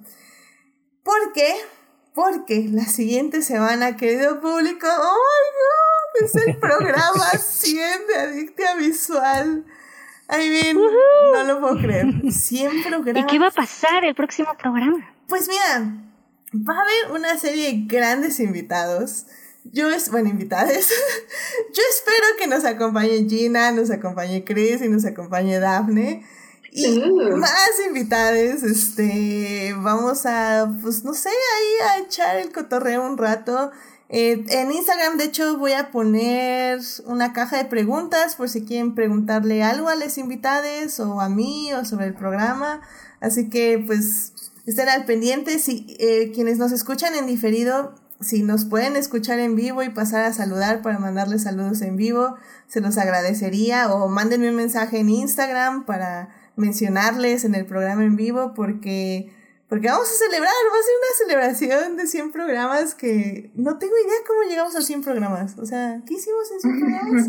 No lo sé, así que vamos a recrear nuestros momentos favoritos. Bueno, no recrear, vamos a recordar más bien. Vamos a recordar, no recrear. El remake. El live action remake. Live action remake de Adictive El reboot de los capítulos de Adicta Viso. Ándale, el programa que no nos haya gustado, vamos a volverlo a hacer. Pero bueno, vamos a recordar los mejores momentos, o bueno, nuestros momentos más queridos, nuestras películas, no sé, ahí va, va a haber, va a haber, va a haber temas, va a haber cosas y nos la vamos a pasar bien, así que vénganse al chat en vivo y acompáñenos. Ya, sí, eso. Y bueno, ah, dice Julián, dice, vamos a tener vino y bocadillos. Claro que sí, evidentemente. Es- Y yo sugeriría una o dos canciones de karaoke. Yo digo. yo también. Yo solo sí, sugiero. Yo solo sugiero. Completamente de acuerdo. De hecho, el, único programa donde les invitados están está prohibido venir en pijama. Tienen que ve- venir en traje. Aunque no va a haber cámaras, con vestido elegante. tiene que ser con traje y vestido y ropa, ropa fina, pues. Fina. Así que bueno, pues ya saben, acompáñenos el próximo lunes a las 9.30 de la noche para el programa 100 de Adicte Visual. Oh my god.